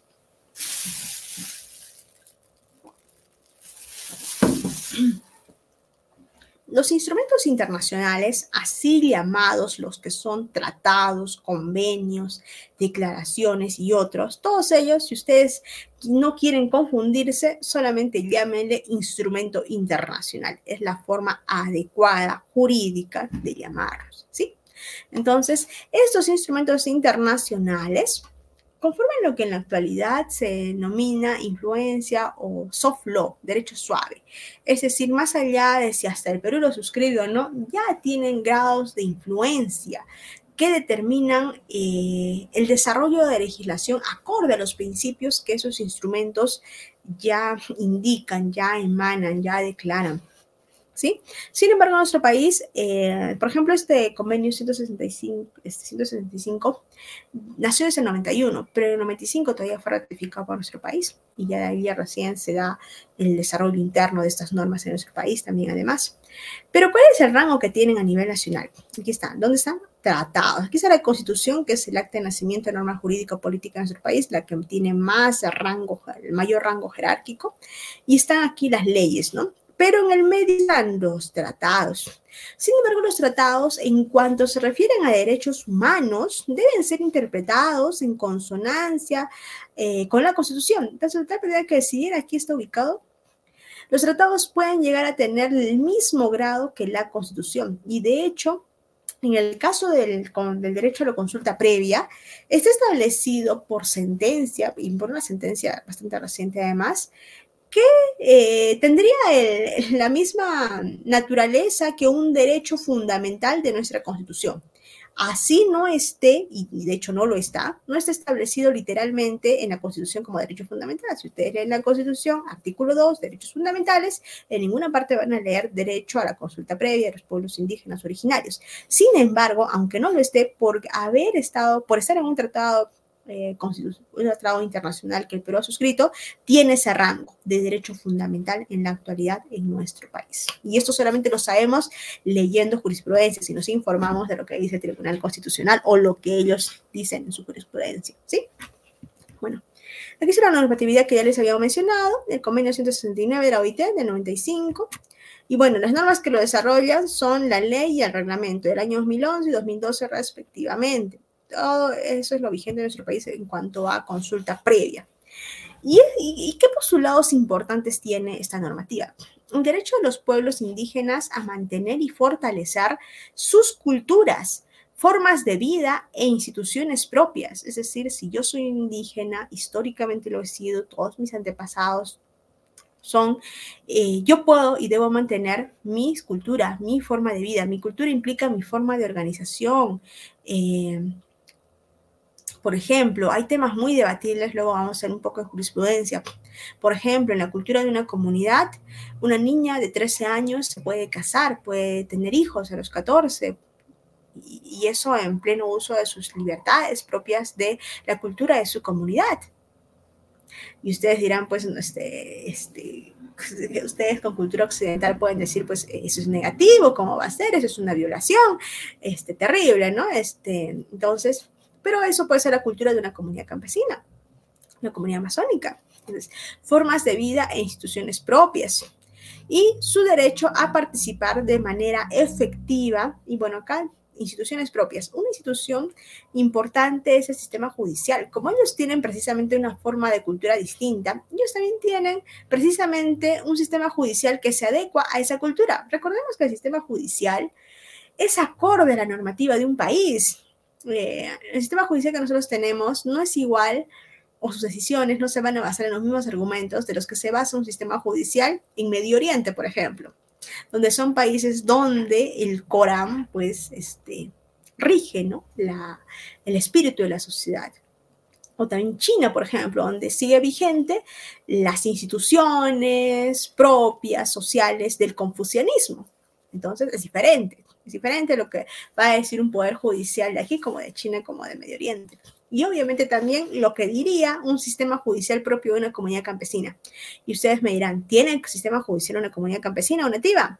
Sí tiene. Ellos tienen su justicia comunal también reconocida en la constitución de nuestro país. Ellos tienen decisiones propias que, que muchas veces se alejan de lo que, eh, de lo que resolvería un tribunal de nuestro estado. Eh, límites van a ser siempre, dicen en teoría, los derechos humanos. Entonces, su derecho a participar de manera efectiva en las decisiones que les afectan. Aquí viene el tema de la consulta previa. Ellos tienen que, eh, hay derechos eh, en el ámbito ambiental. Uno es el derecho de información, el acceso a la información, y acá también está presente eso, y derecho a la participación, y otro es el derecho al acceso a la justicia ambiental. Esos tres derechos estarían inmersos aquí, su derecho a participar de manera efectiva en qué? En decisiones, y estas decisiones pueden ser de carácter tanto administrativo, medidas administrativas, o leyes políticas, planes, programas, o leyes que les pueden afectar qué? Sus territorios, sus modos de vida, ¿sí? Principalmente van a ser qué? Actividades extractivas. Actividades extractivas o actividades que afecten los bosques de sus, este, si son comunidades nativas, ¿sí? Entonces, eso tenemos en nuestro país. Tienen que participar, tienen ese derecho de participación. ¿Eso quién se lo garantiza? Desde este convenio del año 95 en nuestro país. El convenio también garantiza el derecho de los pueblos indígenas y tribales a decidir, ahí termino acá, decidir, ellos dicen, deciden, sus propias prioridades en lo que atañe al proceso de desarrollo eh, ¿Y qué es el desarrollo? Ah, la forma en la que ellos van a seguir elevando sus niveles de vida, su calidad de vida. En la medida que esto afecta sus vidas, creencias, instituciones y bienestar espiritual y las tierras que ocupan o utilizan de alguna manera, y de controlar en la medida de lo posible su propio desarrollo económico, social y cultural. Entonces, acá hay algo importante. El convenio dice, ¿no? Derechos de los pueblos indígenas a decidir sus propias prioridades. Se menciona de que la ley de consulta previa que desarrolla este convenio, pues estaría yendo en contra completamente, las antípodas del espíritu de este convenio, que indica de que una comunidad indígena puede decir sus propias prioridades. Entonces, por ejemplo, una comunidad está recientemente, así hace dos semanas, lo que es la cumbre amazónica, ¿verdad? Allí, ustedes, bueno, yo estaba escuchando el discurso de algunos presidentes y en la, en la parte de la Amazonía precisamente se ha visto que se quiere cuidar esas áreas, eh, pero se sigue otorgando concesiones petroleras, forestales y otros. Y por ejemplo, el discurso que estaba en contra de lo que dominantemente se hacía era el discurso del presidente Petro de Colombia, que indicaba de que ya en el marco del cambio climático que se encuentra nuestro, nuestro planeta, y ya no estamos para seguir explotando eh, los recursos que sean en la Amazonía. Estamos para cuidar esa Amazonía con investigación, con inversión y otros más. Entonces, eh, cuanto menos su política es ya no dar más concesiones en, esa, en esas áreas de la Amazonía y protegerlos. Cosas pues que no, este, que no van en la línea de lo que es Perú ni Brasil, ¿no? Entonces, eso dice el presidente de Colombia. Eh, y bueno, cuanto menos él, ¿qué está diciendo allí? Está evidenciando que le está dando ciertas prioridades a formas de desarrollo. El desarrollo que él quiere realizar es ambiental, es de protección de la Amazonía. ¿Y cuáles son las prioridades de desarrollo de otros estados? Ah, la explotación del petróleo, la explotación de la selva misma, la madera. Entonces, eso es diferente, ¿no? Entonces, pues, básicamente una, otra de las voces críticas es de que el desarrollo de la ley y el reglamento de nuestro país, de este convenio, va completamente en contra de la esencia de lo que se ha regulado en este convenio y no debería ser así, supuestamente una, norma de regulación de desarrollo este, nuestro país, en nuestro derecho interno, debería seguir, no puede contradecir lo que ya es establecido en el convenio internacional. ¿Qué dice el convenio internacional? Que esos pueblos indígenas pueden desarrollar, pueden decidir sus propias prioridades. Pero es lo común que en la Amazonía van proyectos petroleros, aunque se les consulte y ellos digan que están en contra, que no quieren que se lleve a cabo este proyecto, pues el, pueblo, el, Estado peruano le va a decir que esto es el Estado peruano, que ellos no tienen derecho a veto, y de hecho eso dice la norma este, de desarrollo, eh, indica de que ellos no tienen derecho a veto. ¿Qué significa derecho a veto? ¿Qué, qué significa derecho a veto o veto? Significa que este, yo te consulto, estás de acuerdo o no con la participación, no solamente es el tema de llevar a cabo el proyecto, sino también de otros elementos que pueden ir de la mano del proyecto como son desarrollo de hospitales, de otros de educación, etcétera, ¿no? Proyectos sociales. Este, hay muchas más cosas, ¿no? Eh, ¿Estás de acuerdo o no con llevar a cabo el proyecto y otro? Este, pero tú no tienes derecho a veto. Es decir, ¿estás de acuerdo o no? Puedes decir sí o no, ¿verdad? Pero tú no tienes derecho a veto. ¿Qué significa? Que tú no tienes derecho a decirme que no. Eso significa veto. No tienes derecho a decirme que no. Entonces, ¿qué tipo de decisión es esa? ¿Qué tipo de consulta es esa? Este, la, crítica es que es un saludo a la bandera, es un, es un, es un completo saludo a la bandera, ¿no? Máxime cuando el convenio dice de que ellos pueden decidir sus propias prioridades. Es decir, y, hay y si ustedes revisan, les invito a que revisen, eh, todos los meses sale un número más de, la, de, de los conflictos socio, sociales que ve, el, que ve la Defensoría del Pueblo y una parte muy importante, y de hecho la que ocupa mayor espacio de todos los conflictos sociales en nuestro país, son los conflictos que tienen que ver con lo ambiental, conflictos socioambientales, y lo ambiental tiene que ver principalmente con el acceso a los recursos naturales, y uno de los recursos naturales es obviamente el petróleo. Entonces, eh, recursos maderables. Entonces, eh, hay muchas comunidades que, que, que, se ponen de acuerdo, de acuerdo a sus frentes y otras formas de organización, en que no se lleve a cabo proyectos petroleros más en la zona. Sin embargo, pues no, ellos no tienen derecho a veto, como se menciona, ¿no? Pero acá menciona este, este, este convenio que ellos tienen derecho a decidir sus propias prioridades.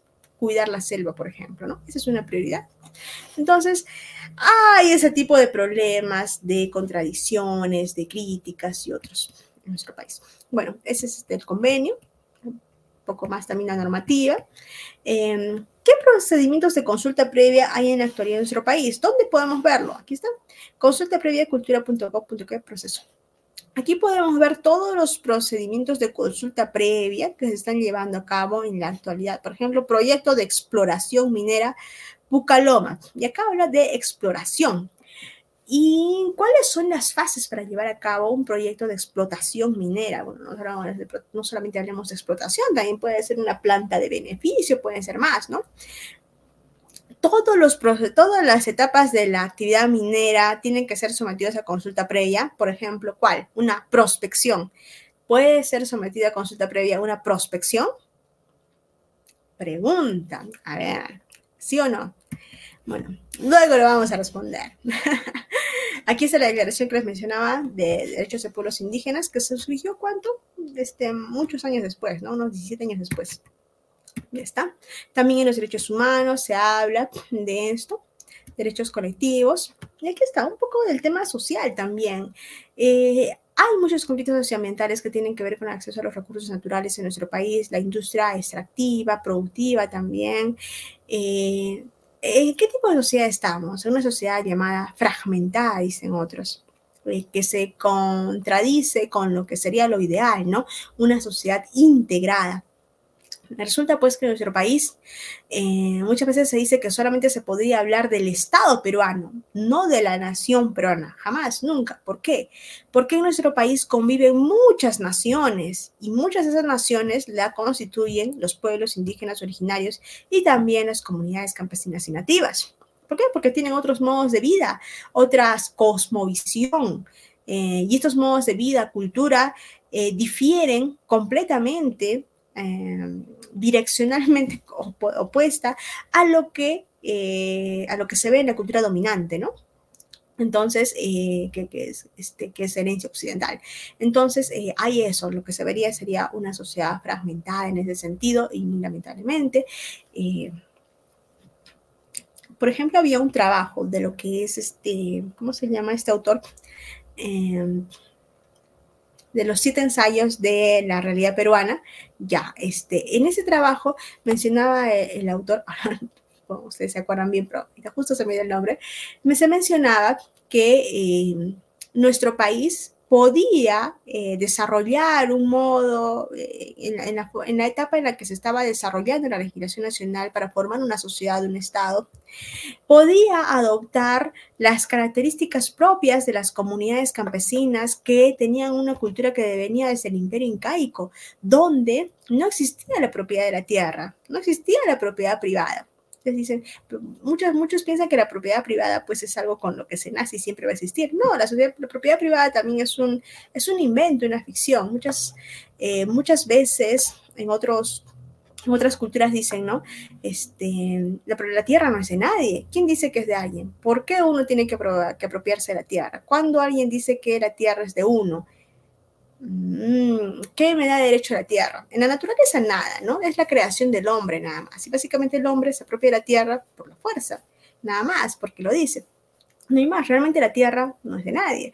Entonces, eh, y formas de, implementar esto hay desde el socialismo, comunismo, habla. También capitalismo, que habla de la propiedad privada, pero en el imperio incaico mismo y lo que se desarrolló lo que se denominaba la sociedad hidráulica, o este despotismo hidráulico, la doña también, pero mencionaba el autor de ese ensayo de que el Estado peruano podía desarrollarse acorde a esta propiedad comunal en todo el territorio peruano. ¿Por qué? Porque era herencia propia también de Tahuantinsuyo. Mm, ¿Qué dicen ustedes? ¿Se podría o no se podría? Más allá de si se podría o no en todo el Estado peruano, sigue vigente, sí, en las comunidades campesinas, porque ellos tienen territorios comunales. Allí no hay propiedad privada, allí es territorio comunal, de toda la, es, un, es, un, es una propiedad colectiva del territorio. Entonces, en nuestro país, eh, y estas comunidades están, están reconocidas en la constitución de nuestro país están reconocidas y su forma de llevar a cabo o de regular su propiedad también está reconocido, su propiedad colectiva sobre los territorios también. Entonces se puede afirmar sin temor a equivocarnos que en nuestro país conviven dos formas de ver o de, o de entender la propiedad una que es la propiedad privada propia de, la economía social de mercado y otra es la propiedad colectiva de los territorios que deviene desde eh, orígenes ancestrales desde Tahuantinsuyo en las comunidades campesinas y nativas de nuestro país. Ya. Constitución Política del 93. Ah, importantes artículos son, el Estado reconoce y protege la pluralidad étnica y cultural de la nación. Entonces, no se puede destruir esa cultura, esa cultura que tienen este, pueblos indígenas y originarios. No se puede. Este, y también eh, otro derecho a gozar de un ambiente equilibrado y adecuado al desarrollo de su vida que todos lo tenemos. Aquí está. Esto específicamente está regulado en la Constitución para las comunidades campesinas y nativas. Del régimen agrario. El Estado apoya preferentemente el desarrollo agrario, las áreas rurales, garantizando el derecho de propiedad sobre la tierra en forma privada o comunal. Y hay que recordar que en las áreas rurales hay, sí hay, obviamente hay este, propiedad privada, propiedad privada rural de la tierra, porque hay este, inversionistas, hay titulares, etc. Pero también hay propiedad comunal. La sierra tenemos de todo, tanto propiedad privada como propiedad comunal. La ley puede fijar los límites y la extensión de unidades agropecuarias, le llaman, ¿no? La ley puede fijar los límites y la extensión de la tierra según las peculiaridades de cada zona. Eh, comunidades campesinas y nativas, ¿qué dice? Las comunidades campesinas y las nativas tienen existencia legal y son personas jurídicas. Entonces, esa es una gran diferencia también. Quiero que tomen nota de esto aquí, esta línea precisamente.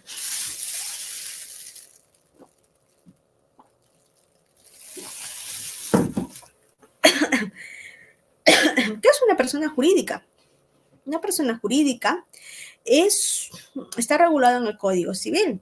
En el Código Civil se regula en el libro de personas y personas naturales, personas humanas, y personas jurídicas que pueden ser asociaciones, comité, fundación, empresas. Pero este, el objeto, bueno, la naturaleza de la persona jurídica es un conjunto de personas naturales que tienen un fin común, en este caso fines sociales, le dicen, ¿no? O objeto social. Se, se, agrupan bajo esto y se, puede, y se pueden formar y pueden ser personas jurídicas sin inscripción, y son personas jurídicas, aunque no estén en, en registros públicos. Pero se pueden inscribir en registros públicos y ya son personas jurídicas este, inscritas en registros públicos, ¿sí? Eh, entonces, ¿se puede ser persona jurídica sin estar inscrita en registros públicos? Sí se puede. Y hay muchas asociaciones que no se inscriben en registros públicos, pero siguen siendo asociaciones. Y es una asociación, una asociación es una persona jurídica no inscrita. Ese sería el nombre. Soy persona jurídica no inscrita. bueno, mi, mi, asociación es una persona jurídica no inscrita. Cuando se inscribe en registros públicos, persona jurídica inscrita, ¿sí? no deja de ser persona jurídica. Es por eso que hay personas jurídicas o comunidades campesinas y nativas que aún no se sirven de registros públicos, pero son comunidades campesinas y nativas. Entonces, ahí está una, una, bueno, una reflexión en ese sentido son autónomas en su organización y bueno, también hay con este, bueno, eso es cuando, cuando se quieren, cuando son comunidades campesinas y nativas, ¿no? Y todavía no se sirven. Pero también hay pueblos indígenas originarios que ya les mencioné, que no quieren ser ni comunidad campesina ni nativa, quieren seguir en su anexo o quieren seguir este, en la forma en la que ellos están sin inscribirse sin nada. ¿Pueden hacerlo? Sí. Y ellos no tienen el objetivo de ser persona jurídica también, ¿no? Entonces no son ni persona jurídica, pero son poblaciones y ocupan territorios. Bueno, acá menciona, ¿no? Son autónomas en su organización, en el trabajo comunal y en el uso y la libre disposición de sus tierras, así como en lo económico y administrativo. Dentro del marco que la ley establece, la propiedad de sus tierras es imprescriptible. Entonces, desde la Constitución de 1920 en nuestro país se reconoció la propiedad de colectiva de los pueblos indígenas y se mencionaba que es imprescriptible, también inalienable, enajenable, inembargable salvo que por, salvo por motivos de utilidad de, nacional. Salvo en el caso de abandono previsto en el artículo anterior, el Estado respeta la identidad cultural de las comunidades campesinas y nativas. Entonces, tienen perfecta existencia en nuestro país legalmente aceptado, desde la Constitución de 1920. Aquí habla sobre el ejercicio de la justicia comunal. Si ustedes ven, ya esto es un artículo distinto, con el 89. Ahora estamos en el este, 149. Esto tiene que ver con lo que es el sistema judicial en nuestro país. El ejercicio de la función jurisdiccional por las comunidades campesinas y nativas. Las autoridades de las comunidades campesinas y nativas con el apoyo de las rondas campesinas, que, este, que esto tiene a su ley también, las rondas campesinas, pueden ejercer las funciones jurisdiccionales dentro de su ámbito territorial, o jurisdiccional, o administrar justicia, de conformidad con el derecho consuetudinario. ¿Qué significa derecho consuetudinario? Con el derecho que surge de la aplicación de las costumbres propias de esa comunidad. Eso es, siempre que no violen derechos fundamentales de la persona. Ese es el límite. Los derechos fundamentales de la persona. Bueno, entonces hay también este, relación, mencionamos acá en un artículo que dice, ¿no? ¿Realmente se garantiza la autonomía jurisdiccional y las comunidades campesinas y nativas? Bueno, ¿se garantiza o no? Hay una jurisprudencia que les he puesto al respecto. Justicia indígena se habla también, ¿no? De la justicia indígena, genera grandes debates, sí. Esto genera muchos debates, señoras y señores.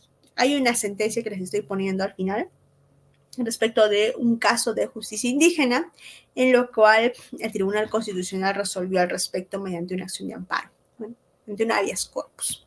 Bueno, en el Código Civil ya les hablé, ¿no? En realidad de la persona jurídica, se oye los datos necesarios e importantes, pero también ellos regulan eso a las comunidades indígenas nativas. También está la propia norma, ¿no? Que ya habíamos mencionado, que es la ley 24656, que habla sobre las comunidades campesinas, y ya esto es regulación propia de nuestro país. La legislación internacional habla de pueblos indígenas y originarios, sí, se les protege. Pero estos internamente en nuestro país pueden elegir inscribirse como comunidad campesina nativa y lo hacen ¿por qué? Lo hacen sobre todo porque quieren proteger, inscribir en registros públicos, primero, su personería jurídica y segundo, con ya su personería jurídica inscrita, la titularidad de los territorios hacia la persona jurídica inscrita. ¿sí? Entonces hay una titularidad colectiva. Eso quieren garantizar con toda seguridad jurídica en registros públicos y en la ley. Eso es lo que quieren hacer. ¿Por qué?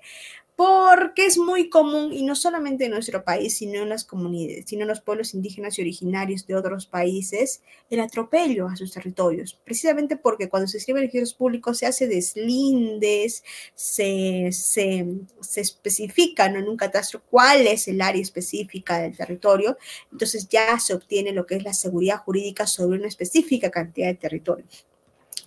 Entonces, por seguridad jurídica, básicamente se hacen las instituciones necesarias, todo por seguridad jurídica, por mayor protección, por reconocimiento legal. También en la costa sí hay comunidades en la costa también. Comunidades campesinas de la selva también hay, comunidades ribereñas comunidades nativas y eso sí propia de la Amazonía. Y allí es donde mayormente están quienes, los pueblos indígenas y originarios. Recordemos que las comunidades nativas contienen a 51 de los 55 pueblos indígenas originarios de nuestro país. Y solamente los pueblos indígenas originarios tienen el derecho a la consulta previa, el resto no. Eh, comunidad nativa amazónica, su cosmovisión siempre va a estar ligada al territorio, ancestralmente, esa cultura que han formado costumbres, mitos, leyendas, religiosidad.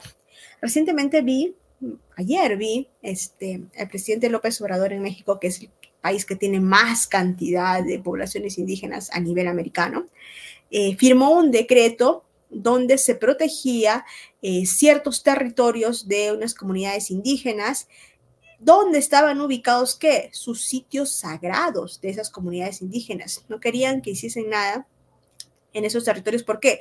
Porque ahí están ubicados sitios ancestralmente sagrados de sus territorios. Entonces, eso se estaba protegiendo. Serán sagrados para ellos, pero no para el resto, decía, ¿no? Pero a eso se protege, porque son sitios sagrados. Preguntas frecuentes y datos. Aquí está. ¿Cuál es la diferencia entre comunidad nativa y campesina? Ah, ya sabemos, ¿verdad? Nativas dónde? En la Amazonía. Campesinas dónde? En, la, eh, en los Andes. ¿Hay excepciones? Sí, las, ciertas comunidades ribereñas que se ubican en la Amazonía, que también son comunidades campesinas, y ciertas comunidades de la costa, pero en general ese es el matiz que tiene. ¿Cuántas comunidades campesinas hay en el Perú? El último censo que hizo el INEI fue en el año 2017 y este, fue el censo de comunidades nativas y el primer censo de comunidades campesinas. Entonces, ahí se estableció que habían, para el año 2017, ¿ah? Ya en la actualidad se dice que hay unas 10.000 básicamente, pero para ese año había unos 9.385 comunidades, de las cuales 2.700 son nativas y 6.682 campesinas. Básicamente es una, una división de 7 a 3, ¿verdad? Como que el 70% son comunidades campesinas y 30% son nativas, nativas son de la Amazonía. Pero en ese 30% que es, la, que es la menor parte, están la mayor parte de con pueblos indígenas o originarios, ¿sí? Entonces, que eso quede claro procedimiento de inscripción registral, ¿de qué? Esto es de las comunidades campesinas y nativas, ya les había dicho. Los pueblos indígenas originarios y también otros pueblos, ¿no? Que han heredado cierta cultura de colectivismo, que se ubican sobre todo en los Andes, eh, quieren esto, quieren, ser, quieren tener seguridad jurídica sobre sus territorios, sobre la demarcación de sus territorios, sus límites, mediante su inscripción primero como persona jurídica a través de la figura de comunidad campesina y nativa. Ustedes me dicen, pero no se puede inscribir como asociación.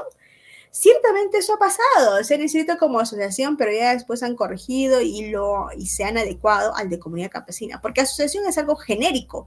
Ellos son una asociación específica que tiene los matices de que ya hemos mencionado, ¿no? Que históricamente, pues, puede que no sea completamente como, como, como pueblo indígena originario, pero ellos también tienen ciertas características culturales que hace que tengan, como, tengan eh, propiedad colectiva sobre sus territorios.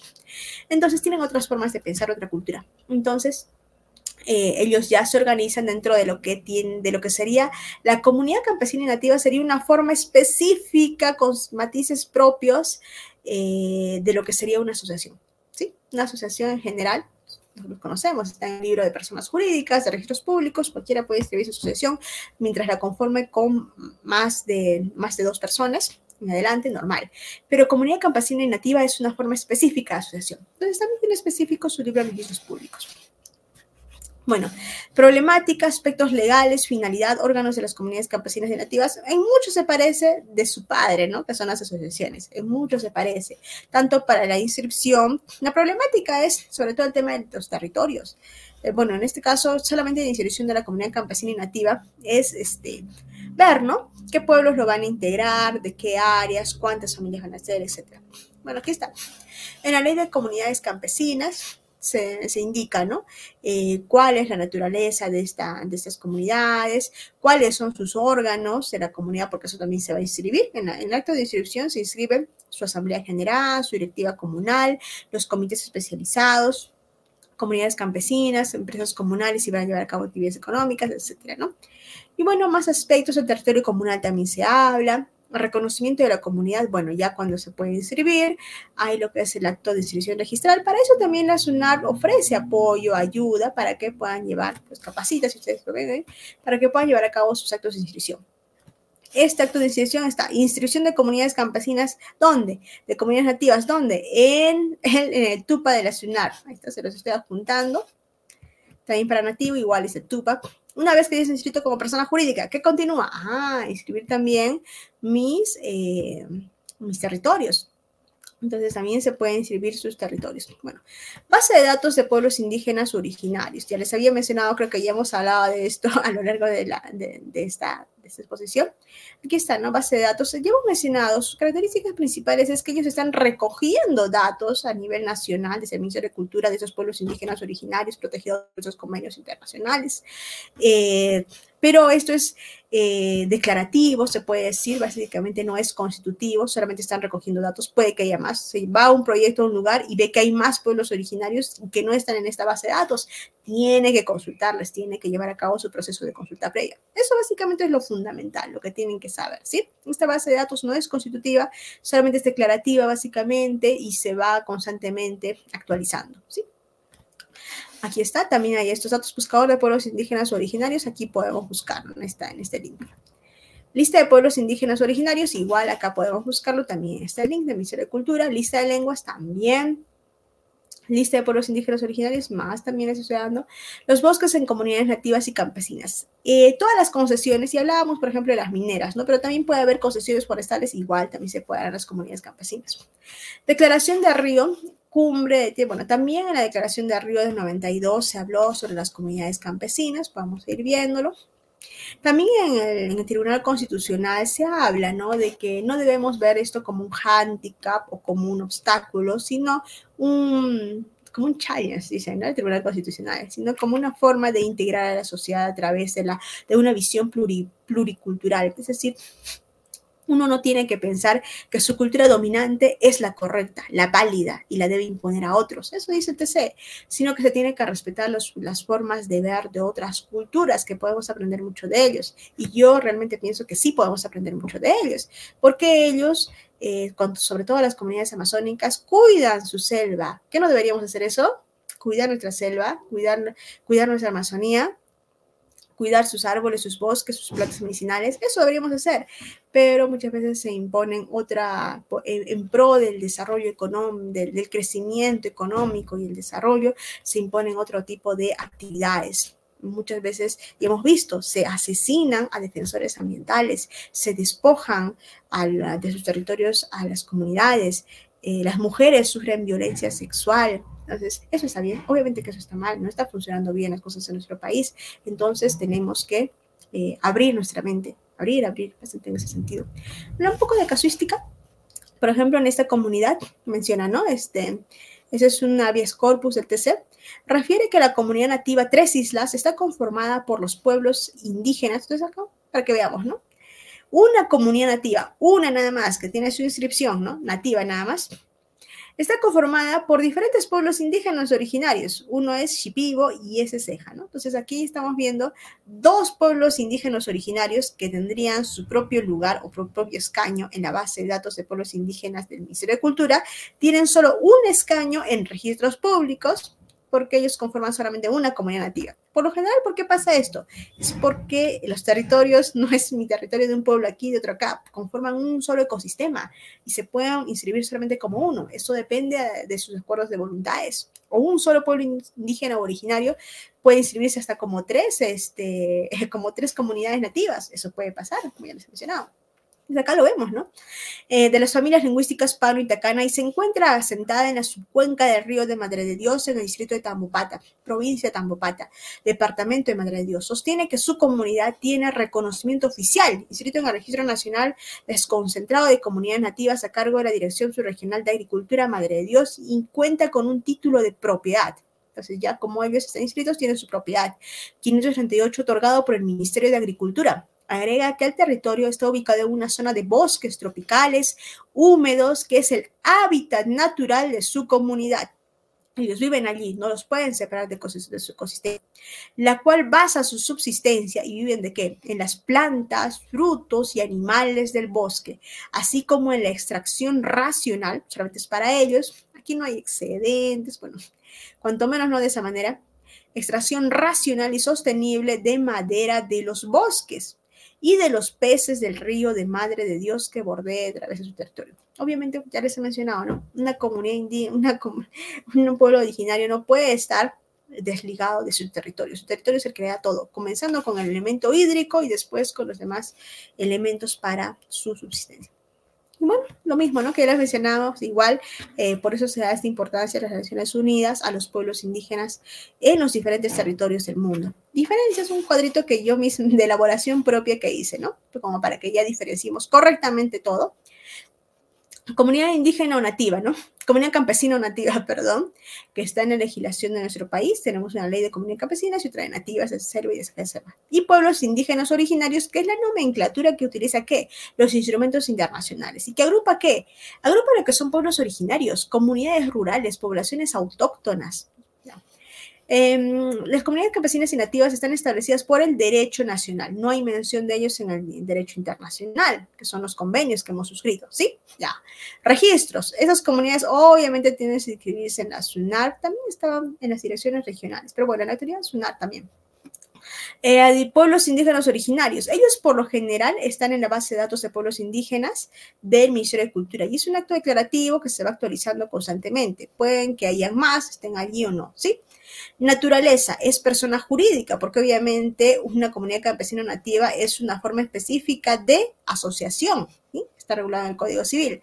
Y estos pueblos indígenas son colectivos que pueden querer ser o no persona jurídica, pueden querer ser o no, pueden querer nunca serlo además, ¿sí? Eso no, no es relevante, pueden estar en un anexo, en centros poblados, pueden ser también, pueden ser anexos, centros poblados u otros, ¿sí? Pueden no querer ser nunca persona jurídica derechos sobre territorios.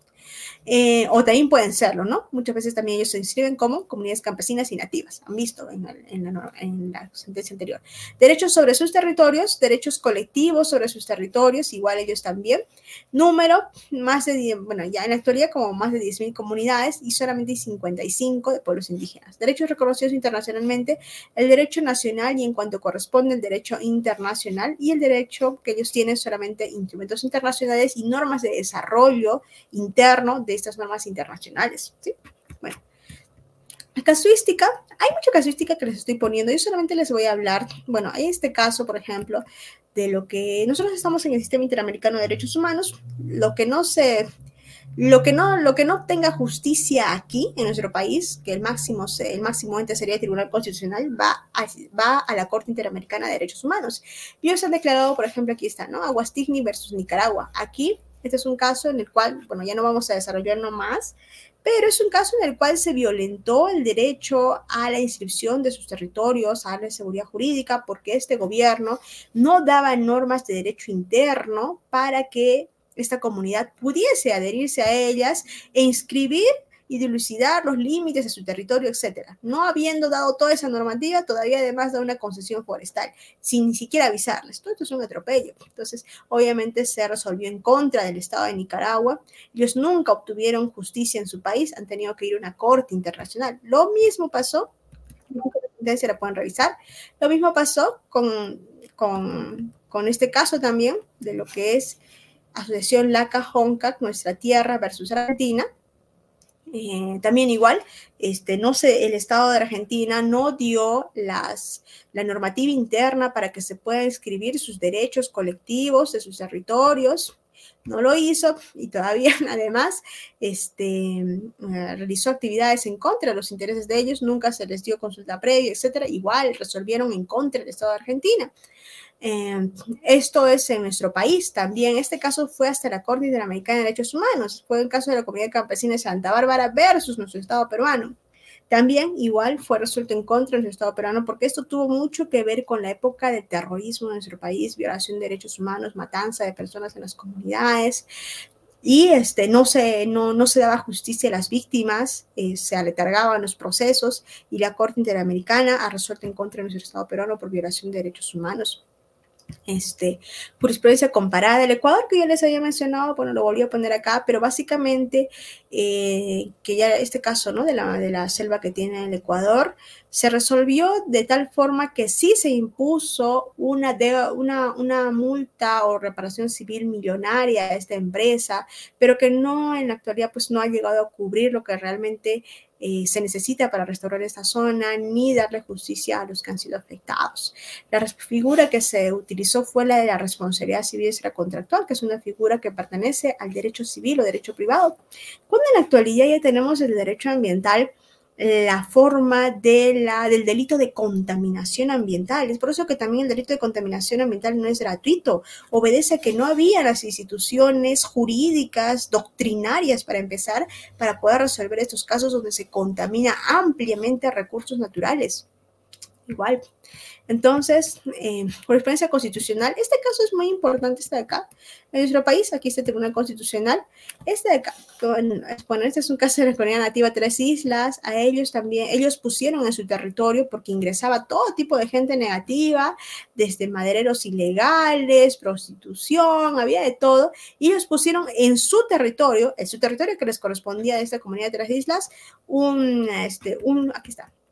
Ah, ah creo que no es este, perdón, ah, no me confundí, aquí está, esta es otra sentencia, ya. Esta es la sentencia reciente, a ver, aquí está. El año 2017 es una sentencia eh, de la que ha salido en junio del año 2023, es decir, de este año. Es la sentencia más reciente que tenemos en la actualidad sobre comunidades, sobre pueblos indígenas, originarios, comunidades campesinas y el derecho a la consulta previa. En resumen, ¿qué dice esta sentencia? Por eso les he puesto acá, está larga, bastante larga. Este, en resumen, lo que, lo que demanda esta comunidad campesina por una vía score, por una vía, por un proceso de amparo que es protección de sus derechos constitucionales eh, fundamentales, esta comunidad campesina a, a Sacasi de, este, de, la selva peruana, básicamente lo que indica es de que se estarían violentando sus derechos porque se otorgó concesiones, más de 20 concesiones en el territorio de su comunidad y nunca se les ha consultado, se les ha hecho una consulta previa. Y es más, ya están viniendo con actividades de prospección en su territorio para averiguar si hay mineral, en qué cantidades, etc. Entonces, ¿qué es la etapa de prospección? Es la primera etapa de las actividades mineras, yo les mencionaba, ¿no? Por prospección nada más, se puede, se tiene que realizar consulta previa. ¿Cuál es la respuesta? Esa respuesta es la de esa sentencia, que nos dice que solamente el acto de la con, de la otorgar concesiones, y recordemos que en nuestro país, ¿quiénes dan concesiones? La INGEMED, en este caso, este, no hizo el INGEMED dio las concesiones, eh, pero nunca, y hay un código de procedimientos mineros para ello recientemente también actualizado, este, nunca se les notificó a estas comunidades campesinas. Menciona el Tribunal Constitucional que eh, las concesiones per se no configuran una afectación directa que requiera consulta previa de esta comunidad, pero sí debe notificarse de estos actos a las comunidades. Y en actualidad, de acuerdo al Código de Procedimientos Mineros, no está regulado que se notifique a las comunidades, solamente la publicación el diario peruano. Entonces, está diciendo de que se modifica nuestra normativa interna para que haya esta notificación de las comunidades campesinas y que sí, la prospección no tampoco constituye, tampoco constituye un acto de intervención directa de las comunidades que necesite eh, consulta previa. Solamente es el acto de la exploración, ¿sí? Esa es la respuesta. Igual acá, este, la comunidad campesina de Tres Islas, que yo les mencionaba también eh, previamente, era que en su mismo territorio pusieran esto, prohibido el ingreso, propiedad privada, comunidad nativa de Tres Islas. ¿Y qué pasó? Que los transportistas que querían ingresar indicaron de que eh, se estaba violentando su derecho a la libertad, que retiren esta, esta, pusieron una caseta aquí, una caseta con esto, que retiren esto. Y sí, en primera instancia, segunda instancia les hicieron caso, tuvieron que retirar básicamente esto, y solamente en el Tribunal Constitucional les dijo de que esta comunidad campesina tiene derecho, en virtud de la autonomía que tienen sobre sus territorios, a poner esta caseta y a poner un control sobre los vehículos que ingresan. Entonces, se defendió sus territorios, fue para ellos como una sentencia histórica contra la minería ilegal, porque efectivamente también se llevaba a cabo minería ilegal. Ingresaban mediante ese transporte por esta comunidad campesina este, sin ningún tipo de control, y ellos pusieron un control. Los, los fallos pues, indicaban de que lo retiren, pero solamente el Tribunal Constitucional declaró que era legítimo, legal, que ellos pusiesen ese tipo de controles en los territorios de su comunidad. ¿sí? Y bueno, también hay otras sentencias, en este caso sobre los delitos de violación sexual de menor, por ejemplo, este, indicaban, ¿no? De que eh, ciertamente eh, muchas niñas, este, también este, muy jóvenes, menores de edad, eh, ya tienen hijos en esas comunidades. Y se menciona en esa sentencia de que eh, no sería factible condenar al esposo, en este caso, por delitos de violación, porque fácilmente esto entra dentro de lo que nuestro código penal se denomina error, error culturalmente condicionado. ¿Qué significa?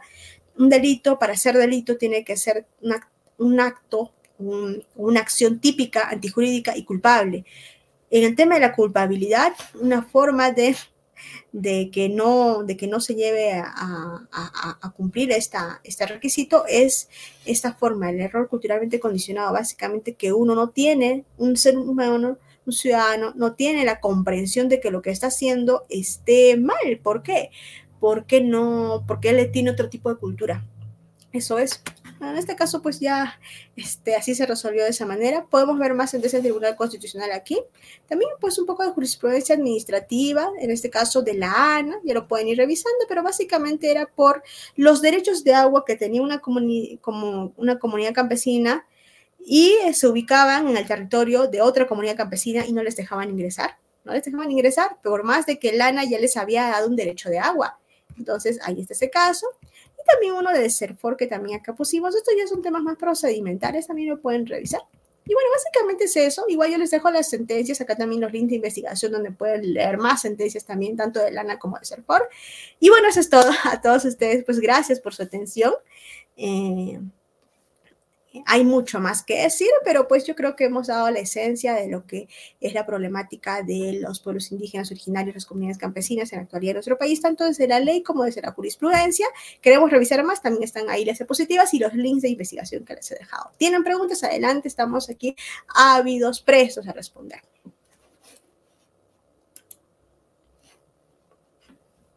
Eh, ¿Me escucha, profesora? Sí, te escucha, joven muy bien, estimados amigos, esta ha sido nuestra ponencia del curso taller en comunidades campesinas y nativas, normativa y jurisprudencia.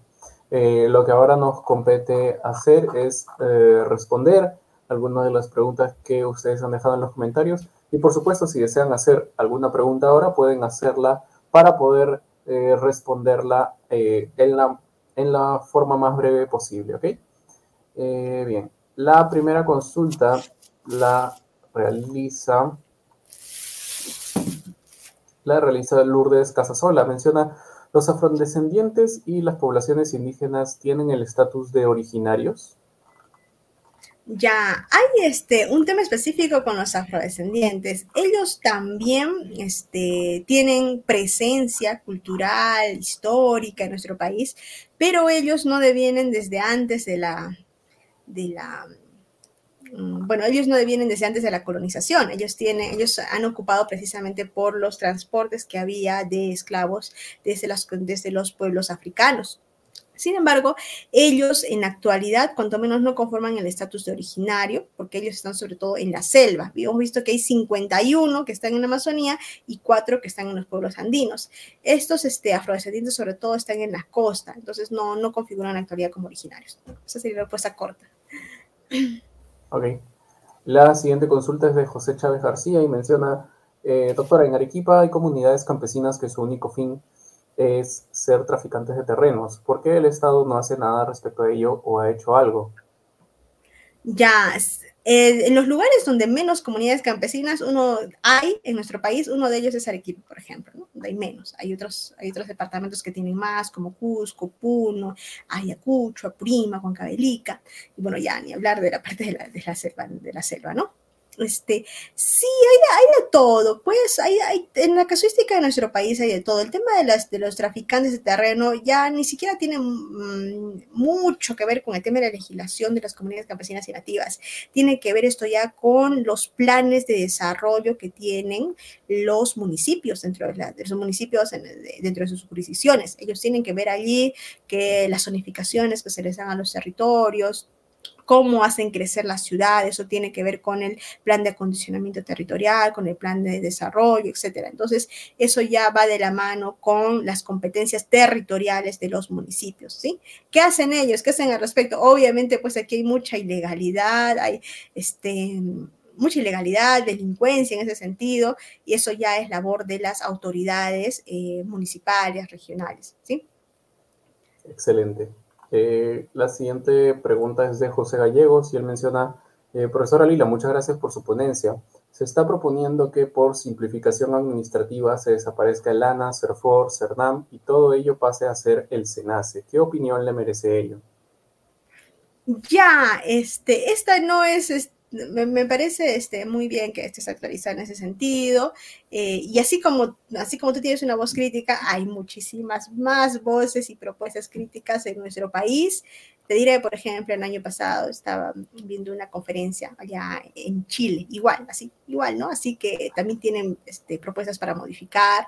Allí también igual quieren hacer este, una, un solo, una sola oficina que se encargue de dar justicia ambiental, procedimientos ambientales administrativos y todo lo que tiene que ver con lo ambiental en ese país. Pues, a mí me parece una buena, propuesta y lo estaba argumentando muy bien. En nuestro país, en nuestro país efectivamente también tenemos las competencias de LANA para lo que son recursos hídricos, para lo que es el CERFOR, también recursos forestales, del CERNAN para ver las áreas naturales protegidas. Y por ejemplo, ¿no? El CERNAN depende en la actualidad de lo que es el MIDAGRI, el LANA también, eh, bueno, perdón, el CERNAN es de lo que es el MINAM, el CERFOR y el ANA son del MIDAGRI y el SENACE también es del MINAM. Entonces, en nuestro país sería bueno de que haya un ente unificado para todo esto. Sí, mientras más hay más simplificación administrativa haya, es mejor tanto para los que desarrollan proyectos extractivos como productivos, como para las mismas este, comunidades, la misma población en general, etcétera. Sí, sería bueno, ¿no? Y de eso se trata, pues, la gestión pública, la administración pública. De eso se trata, de ir avanzando en ese sentido. Bueno, pero hay mucho por allí que, resolver, que verdaderamente eso tiene muchos aristas, tiene que ver con todos los procedimientos que en la actualidad tenemos para los diferentes proyectos, mucho, mucho de todo eso y muchas competencias, ¿no? Los ministerios. Pero sí, el objetivo es que en toda administración pública, toda gestión, pues haya más simplificación administrativa, que el ciudadano pues capte en lo más rápido posible qué es lo que tiene que hacer para ser formal en un sector o en una actividad. Excelente. Bien, la siguiente consulta es de Roxana eh, Carrillo. Menciona, eh, buenas noches, excelente ponencia. Consulta, ¿qué pasaría con los pueblos indígenas u originarios si el Estado peruano decide retirarse de la Comisión Interamericana de Derechos Humanos?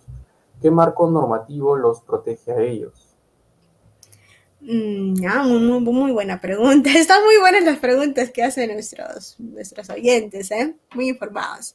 eh, ¿qué dice, no? Ya, este, si nosotros nos retiramos de la Corte Interamericana, bueno, del sistema interamericano de derechos humanos, y este prevé, ¿no? Para la administración de su justicia, este, una Corte Interamericana Internacional de Derechos Humanos, eh, básicamente ellos protegen ¿no? a nivel supranacional el funcionamiento, la real aplicación, vigencia de los derechos fundamentales en nuestro país. ¿no?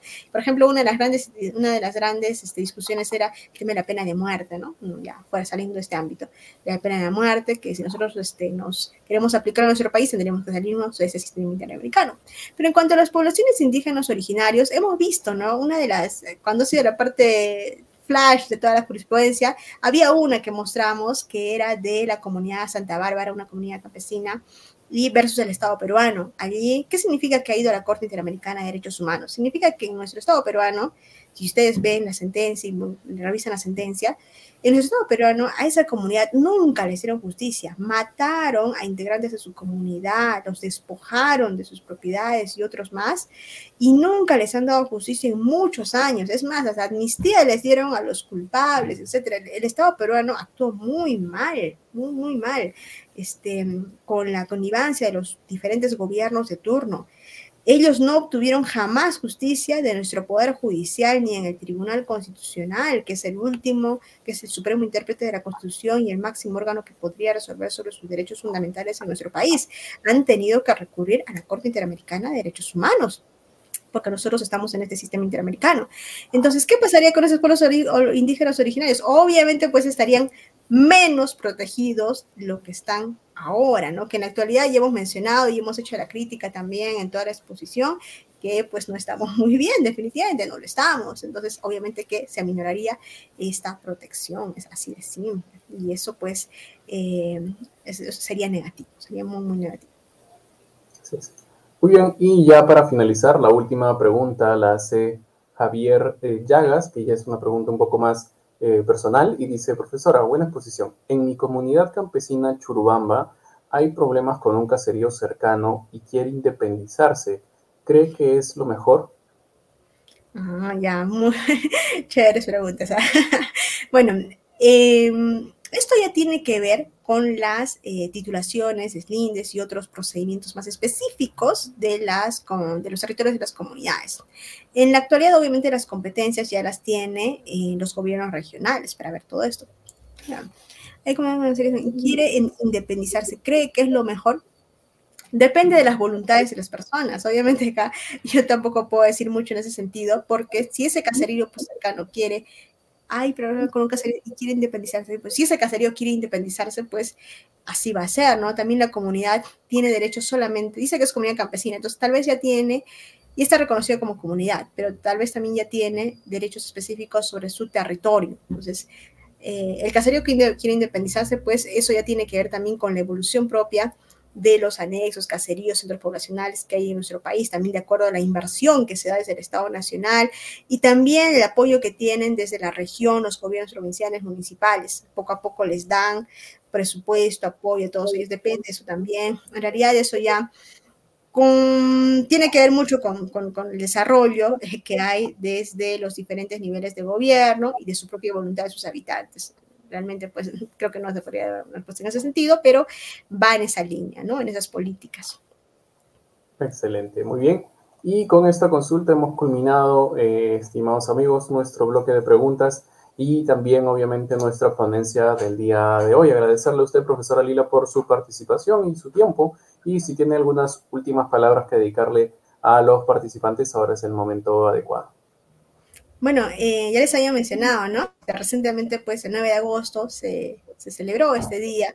Eh, bueno, no es para celebrar en realidad, no es para reflexionar sobre los pueblos indígenas originarios, su presencia en nuestro país. Muchas veces nosotros que vivimos en la costa solemos pensar, pues, solamente existimos nosotros. Este, no es así, solamente nuestra cultura existe, no es así. Aquí cerquita nomás, sin ir a otro país, vive personas con otras culturas, otra forma de comprender la propiedad, o, otra forma de, existir, de convivir con sus territorios, y creo que podemos aprender mucho de ellos, sobre todo de la protección que hacen en la selva amazónica, eh, podemos aprender mucho de ellos, sobre todo en este contexto del cambio climático. De verdad nuestro planeta se está yendo a pique si es que no eh, tomamos las medidas tanto legislativas, sociales, y lo legislativo se impulsa desde lo social, desde lo social, desde lo práctico, entonces podemos aprender de ellos, eh, y no cerrarnos, ¿no?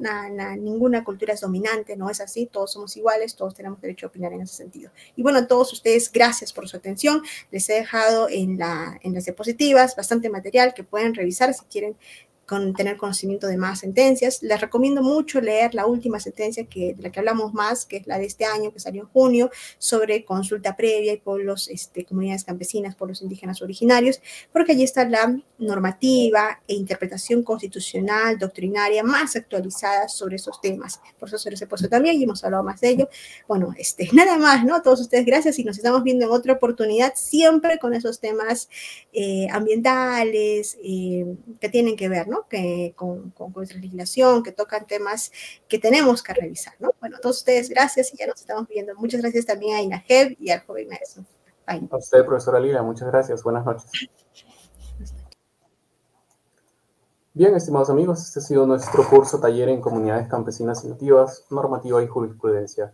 Eh, aquellas personas que recién están conociendo de INAGEP o recién están eh, eh, uniéndose a la transmisión, tal vez Recuerden que eh, en INAGEP brindamos eh, cursos gratuitos de manera mensual, un bloque de cursos que pueden revisar en nuestra página web. Ahí les estoy compartiendo el enlace para que precisamente puedan entrar y revisen todo el material y contenido que tenemos, también como las programaciones de los próximos cursos en vivo que tenemos eh, para los, el mes de agosto y el siguiente mes de septiembre. ¿okay? Bien, ese ha sido entonces todo por parte nuestra y les deseamos muy buenas noches.